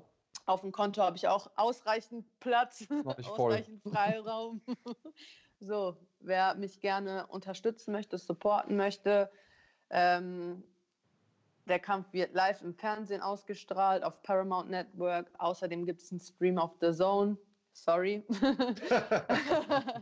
ja, Wird man ja wohl noch sagen dürfen. Ja, das ja, ist ja. vielleicht für manche Leute auch interessant, um ihre Produkte zu vermarkten und zu platzieren. Und Leute, jetzt könnt ihr noch günstig einsteigen. Ne? Der Zug ist bald auch abgefahren, wenn jetzt ich Liska Muschkopf erstmal abgeschraubt habe. Ein ja absolut wunderbares Wort zum Sonntag und ich stimme dir natürlich zu. Also gerade Kampfsport ist für Sponsoren eigentlich eine total interessante Möglichkeit, ähm, ja, Werbung zu machen, denn günstiger bekommt man es äh, in großen Mainstream-Sportarten wahrscheinlich nirgends. Also ich glaube, selbst in der dritten Fußballliga zahlst du mehr und du hast trotzdem eine sehr, sehr große Reichweite und ein sehr, sehr passioniertes, äh, eine sehr, sehr passionierte Community auch. Also äh, wenn du dich da platzieren willst mit einem Produkt, ist das natürlich total sinnvoll. Also ich unterschreibe deinen Aufruf hier. Nehmt Geld in die Hand, liebe Firmen, unterstützt unsere deutschen Kämpfer. Die können es gebrauchen und zwar äh, yes. weitaus mehr als, äh, als viele Sportler aus größeren Sportarten wie beispielsweise dem Fußball. Mandy, wir danken dir, dass du dir die Zeit heute genommen hast, äh, hier bei uns zu sein, diese Corona-Pause für ein bisschen Podcast genutzt hast. Nochmal der Hinweis für alle: Der Kampf gegen Liz Carmouche bei Bellator 243 ist angesetzt auf den 29. Mai. Wir hoffen natürlich inständig, dass dieser Termin gehalten werden kann, werden euch diesbezüglich natürlich auf dem Laufenden halten und gegebenenfalls in den nächsten Tagen und Wochen auch nochmal mit dir sprechen. Äh, ja, Mandy, besten Dank, war wie immer total spannend mit dir. Ich danke euch, habt einen schönen Tag und bleibt gesund. Ja, du auch. Bye. Und äh, bevor wir uns hier verabschieden, lieber Andreas Kreinotakis, wir haben das ja die ganze Sendung über geteased, lassen wir ganz zum Schluss noch die große Bombe platzen. Vorher aber noch äh, der Hinweis auf den morgigen Montag. Wir haben es ja vorhin schon gesagt, gestern gab es das große Trash Talk Battle zwischen Max Koga und Stefan Pütz, die sich äh, gewissermaßen gemeinsam bei uns im großen Doku-Marathon die Max Koga Doku angeschaut haben und sich dabei natürlich ein paar, ja, oder einen kleinen verbalen Schlagabtausch äh, geliefert haben. Man muss allerdings sagen, Andreas, das Ganze ist dann zumindest äh, zum Ende heraus doch eine relativ einseitige, ja fast schon dominante Geschichte zugunsten von Max Koga geworden. Nicht was die Wertung anging, aber äh, was die Zahl der signifikanten Treffer anging, um mal im UFC-Sprech zu bleiben. Ja, richtig. Also Stefan hatte vorher großmundig angekündigt, er würde ihn verbal hinrichten, den guten Max. Ähm, da ist ihm hinten raus entweder ähm, die, so ein bisschen die Munition ausgegangen oder er war schon ein bisschen schläfrig. Ich weiß nicht ganz genau, was da äh, das Problem war, aber de definitiv ähm, ja, sind da nicht mehr so viele Konter gekommen und deswegen kann ich mir schon vorstellen, dass Max da die Nase vorne haben dürfte. Tja, wer nimmt den Titel mit nach Hause? Das könnt ihr entscheiden. Ihr könnt nach wie vor darüber abstimmen. Geht also nochmal auf den Stream hier im Runfighting YouTube-Kanal äh, großen, des großen Doku-Marathons und stimmt dort mit ab. Ich glaube, mittlerweile steht es, oder momentan steht es noch relativ ausgeglichen. Ähm, leichte Vorteile für Max Koga. Nimmt er das Ding mit nach Hause, ja oder nein? Wir werden es morgen früh 10 Uhr im Schlagwort Daily sehen. Generell haben wir eine sehr, sehr große Woche vor uns. Auch das haben wir schon gesagt. Dienstag Ismail Naudiev, äh, pickepacke volles Programm. Und der Sonntag, da gibt es ja wieder den großen Schlagwort-Podcast, lieber Andreas. Da haben wir einen ganz besonderen Gast. Richtig, und ähm, äh, vielleicht vorher, äh, wir wachsen, also wir wachsen insgesamt, äh, unsere Community wächst, die äh, Schlagwort Nation äh, wächst. Das ist übrigens ein Hashtag, den ich finde, der noch ein bisschen unterrepräsentiert ist. Den könnt ihr auch immer gerne reinballern, wenn ihr über uns sprecht auf Social Media. Hashtag äh, Schlagwort Nation. Und ähm, wir haben ja die ersten Fan-Memes bekommen. Also Leute da draußen, die Memes für uns gemacht haben. Ich habe das danach nochmal äh, benutzt und so ein bisschen selber rausgehauen. Da waren schon die, die ein oder anderen verwunderten Anrufe, die gesagt haben, meinst du das jetzt ernst? Ähm, und ich äh, muss ganz klar sagen, äh, schauen wir mal. Passend ähm, zum Thema meinst du, holst du jetzt das Meme raus. Sehr gut. genau, passend zum Thema. Also da ich jetzt äh, auf jeden Fall festgestellt habe, dass es mit der Modelkarriere erstmal wahrscheinlich nichts wird, äh, brauche ich eine Alternative. Und zwar hatten wir von unserem äh, ja, Hardcore-User und äh, ja auch auf Twitter sehr, sehr ambitionierter Kampfsport-Enthusiast. Ähm, Hans Dampf äh, eine, ja, äh, ein, eine schöne Grafik bekommen, die uns äh, gezeigt hat als ähm, ähm, Rapper lieber Marc. Ist das was? Gangster-Rapper natürlich. Ja, als Gang natürlich als Gangster-Rapper. Ist das was, mit dem du vorher auch schon geliebäugelt hast oder hat sich das so ein bisschen ähm, aus, dem, ja, äh, aus dem Off getroffen? Nee, total. Also äh, ich wollte tatsächlich in meiner Jugend immer gern Rapper werden, ähm, bis ich mitbekommen habe, dass ich nicht besonders gut rappen kann und äh, total grundsätzlich unmusikalisch bin. Äh, habe das dann also äh, relativ schnell wieder verworfen, die Idee, aber fühle mich natürlich total geschmeichelt. Auch wenn ich finde, dass ich auf dieser Fotomontage hier irgendwie einen ganz schön kleinen Kopf habe. Also ich weiß nicht, warum ich hier der Schrumpfkopf bin und Andreas äh, so einen riesen Schweineschädel aufgesetzt bekommen hat. Äh, aber ja, fühle das natürlich geschmeichelt hier, diese Hommage an. Ich glaube, Farid Bang und Kollega sollen das sein. Äh, jung, brutal, gut aussehend. Also stimmt nicht ganz äh, diese, diese drei Attribute, die da stehen. Also jung ist keiner mehr von beiden.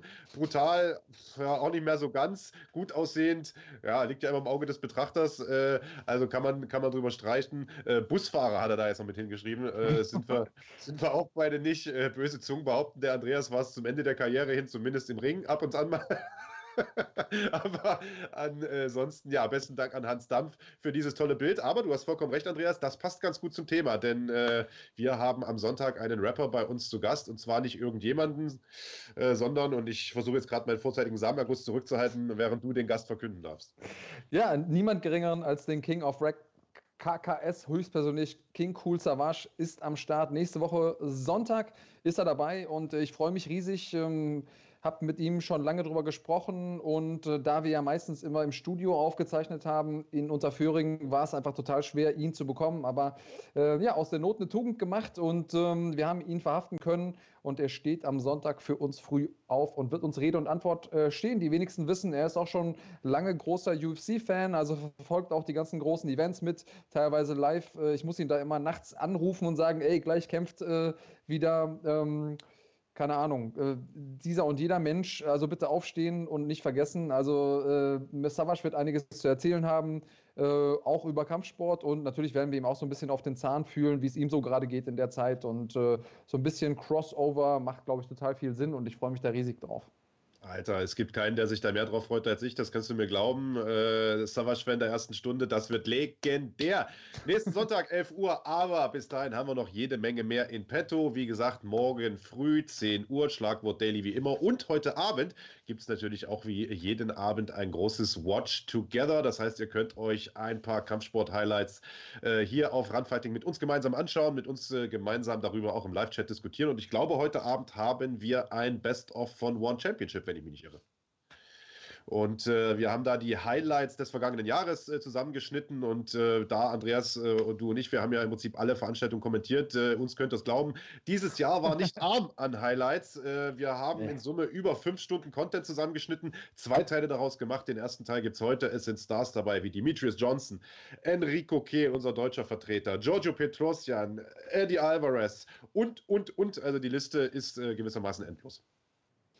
Ja, Wahnsinn. Also ich glaube, dass äh, viele Leute, bei denen One noch so ein bisschen unter dem Radar geflogen ist, wenn die sich mal die Action angucken, die äh, da so am Start ist, ähm, die werden überzeugt sein. Und was ich ja geil finde, äh, neben vielen anderen Dingen, ist natürlich auch die Tatsache, dass die teilweise Kickboxen und Thai-Boxen mit dünnen Handschuhen machen. Also ja, im Prinzip, äh, du hast eben von einem vorzeitigen Samenerguss geredet. Äh, sobald man äh, One erwähnt, ist es bei mir ja fast immer soweit. Ähm, und wer noch nicht versteht, warum, der soll bitte einschalten. Bei dir ist es ja grundsätzlich immer fast soweit. Also von daher alles, alles gut. In diesem Sinne, liebe Freunde, äh, viel Spaß heute 18 Uhr beim großen Watch Together und äh, schaltet morgen wieder ein. 10 Uhr beim Schlagwort Daily. Wenn euch das gefällt, was ihr hier seht, drückt auf Gefällt mir, drückt auf Abonnieren, auch auf dem Schlagwort-Kanal. Wir sind ja hier live immer auf dem Run Fighting-Kanal, äh, zumindest unter der Woche. Also Daumen drücken, abonnieren drücken und grundsätzlich mitdiskutieren, supporten. Ansonsten bleibt gesund und bis morgen. Und bleibt cremig. Thank you.